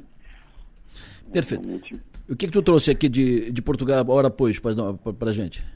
Então, vamos lá. Eu trouxe o vinho, é, se chama o vinho Mundus, né? A marca dele é um vinho tinto, do produtor Adega da Vermelha. É, como indicação geográfica, né? Ele é vinho regional de Lisboa, né? É, é um vinho tinto, meio seco, o açúcar não é tão presente, mas tem aquele açúcar residual, não é açúcar adicionado, é aquele açúcar que sobrou da fermentação, que torna ele ainda um pouco mais fácil, né? E ele é elaborado com as uvas aragonês e a Syrah, 60% aragonês e 40% Syrah, né? É uma uva mais internacional, né? A gente estava comentando, né, do Portugal tem uvas nativas autóctones, mais de 200 uvas, né? Então, nesse caso, é um trabalho diferente, né? Como você mesmo diz, a aragonês, ela é chamada assim na região de Lisboa, a empresa é chamada de tinta roriz, Isso. ali em cima no Douro, onde você mencionou agora, mas ela, na verdade, é a tempranilha espanhola, né? Então, a gente tem aqui uma uva espanhola, aragonês, né, tempranilho, e a Syrah. Então, é, são duas uvas com, com estrutura média, não tão estruturadas, com né, uma boa gama de aromas de frutas vermelhas negras, né? Então o nosso vinho, ele possui 13% de teor alcoólico, já tem um teor alcoólico bem presente. Depois de fermentado, estagia quatro meses em carvalho americano. Então, em nariz, ele vai já trazer bastante fruta vermelha e um leve toque bem leve de madeira. Na boca, ele é bem macio, tem poucos taninos, a gente percebe bem de fundinho assim, e é o que a gente chama, né, Delor, de um vinho frutado, né? Um vinho frutado, bem fácil de beber, que não dá aquela sensação que alguns não gostam do tanino que é, né, como né, a, o pessoal costuma dizer, amarra a boca, trava a boca, né? Que tecnicamente a gente chama de adstringência. Então é um vinho que tem poucos taninos, ou seja, pouca adstringência, é, macio, com teor alcoólico um pouquinho mais alto, muita fruta no nariz, né? Então é um vinho muito fácil de beber. É, no geral, bem agradável e com um preço bem convidativo. Assim, como eu disse, um vinho que cabe no bolso ali para o dia a dia. Né? É, e uma, uma outra é, razão por, por eu ter escolhido esse vinho, porque agora a gente começou aí esse, esse calor chegando, né? E algumas pessoas ainda optam pelo, né, pelo vinho tinto em função da comida, do gosto dela, independente da temperatura, né? Eu, particularmente, sou um desse. Às vezes dá vontade do branco, do rosé, do tinto, não tanto em função da temperatura, mas do que eu estou com vontade e do que a gente vai harmonizar, né? Mas tem gente que prefere ficar no tinto, e mas tem essa questão do a temperatura ambiente de um tinto num dia como hoje pode estar 25, 28 graus, pode chegar até mais um dia mais quente. Então, os vinhos com pouco tanino, Adelor, é, esses que são feitos para serem consumidos jovens, bem frutadinhos, são vinhos dos poucos tintos que permitem a gente dar uma leve refrescada nele. Porque é, se a gente pega um vinho muito estruturado, complexo e refresca ele, primeiro que ele vai travar todos os aromas pelo frio, não vai liberar para a gente, e vai ressaltar a sensação de adstringência na boca, causada pelos taninos, né? Vai amarrar mais a boca. Então, esse, esse estilo de vinho é, tinto, leve, com pouco tanino, frutadinho, para ser consumido jovem, ele, ele nos permite deixar ele ali 20 minutos, ali 30 minutos na geladeira antes de servir. Não deixar ele na temperatura de um branco, de um espumante, de um rosé, mas deixar ele mais fresquinho. Né? Então, é a segunda razão por que eu né, escolhi esse, esse vinho hoje, Adelô. Então, essa foi, essas foram as dicas de hoje, né, Adelô? O vinho tinto Mundus, vinho regional de Lisboa, Portugal, que está disponível nas adegas do Bistec para quem tiver interesse em conhecê-lo. Perfeito. Maravilha. Sempre bom te ouvir aqui. Sempre bom te ouvir, sempre boa, boas dicas. Hoje vinhos portugueses maravilhosos. E vamos te esperar aqui no estúdio na semana que vem, quem sabe? Pô, ora, pois, quem, quem não? Sabe, quem, quem sabe? sabe? Fechou. Muito obrigado, Mazili. Sucesso e energia, bom trabalho. Até a semana que vem. Obrigado, abraço, Vilor, abraço a todos os ouvintes, até semana que vem. Fechar, o, pro, fechar o programa com o Enio Bis aqui, atualizando a informação de Uruçanga, com a informação nova lá da operação policial em Uruçanga, em cima de políticos e órgãos públicos de Uruçanga. Pois não, Adelor. Bom, seis pontos foram visitados pelo, pela Polícia Civil e também pelo GAECO nesta operação desta manhã em Uruçanga. Casa do prefeito, casa do assessor de imprensa, a prefeitura, inclusive o prefeito teve que sair de casa e foi junto com a Polícia Civil e o GAECO até a prefeitura para abrir a sua sala e entregar documentos, notebooks, enfim. Então são seis pontos que foram visitados nesta manhã em Uruçanga. Adelor, seis pessoas deverão ser afastadas dos cargos públicos. E aí eu fui pesquisar uh, o que, que seria medida cautelar de prisão e não é prisão propriamente dita. Ah, tá. Não medida é prisão cautelar... atrás das grades. Não, não hum, houve nenhuma prisão. Ok. O que significa? De que as pessoas serão proibidas de acessar ou de frequentar determinados lugares ou proibidas de manter contato com determinadas pessoas. E pelas informações que temos, ao todo seis pessoas uh, foram afetadas com medida cautelar de prisão e deverão ser afastadas dos cargos públicos. Não se tem ainda nomes e nem quais são essas funções que deverão se eh, deixar né, a prefeitura. Bom, o principal alvo, de fato, é a comissão de investigação e processante, que havia sido aberta contra o prefeito Gustavo Cancelier e a polícia investiga agora, Adelor, possível articulação do chefe do executivo para se beneficiar durante o processo. É isso que está sendo investigado nesta operação desta manhã da Polícia Civil e também do GAECO. Nenhuma, nenhuma prisão, então, foi efetivada nesta manhã. Perfeito. Muito obrigado, Enio. O ouvinte que está nos acompanhando, Gilberto da Silva, escreveu aqui o seguinte: está uh, aqui. Eh, vocês falando que a prefeitura foi investigando a operação Uruçanga. Vocês estão falando da operação Uruçanga e aqui em Criciúma, como é que está a bronca aí que o servidor foi afastado, a engenheira Kátia foi afastada, não se vê mais nada, não se escuta mais nada, por que será que as pessoas não falam, né? porque tem medo de salvar? Será que uh, já, já pensou que se fosse outro, qualquer tipo, outro governo que tivesse lá e tal, a situação de Criciúma ninguém fala de, de Uruçanga? Ô Gilberto, uh, você não deve acompanhar aqui o programa, você não deve ler o, o 48 nós demos a notícia em primeira mão quando o promotor de justiça pediu a prisão da engenheira Kátia. Pedido que foi. Uh, teve recurso, o promotor recorreu, foi negado aqui em primeira instância, teve recurso no Tribunal de Justiça.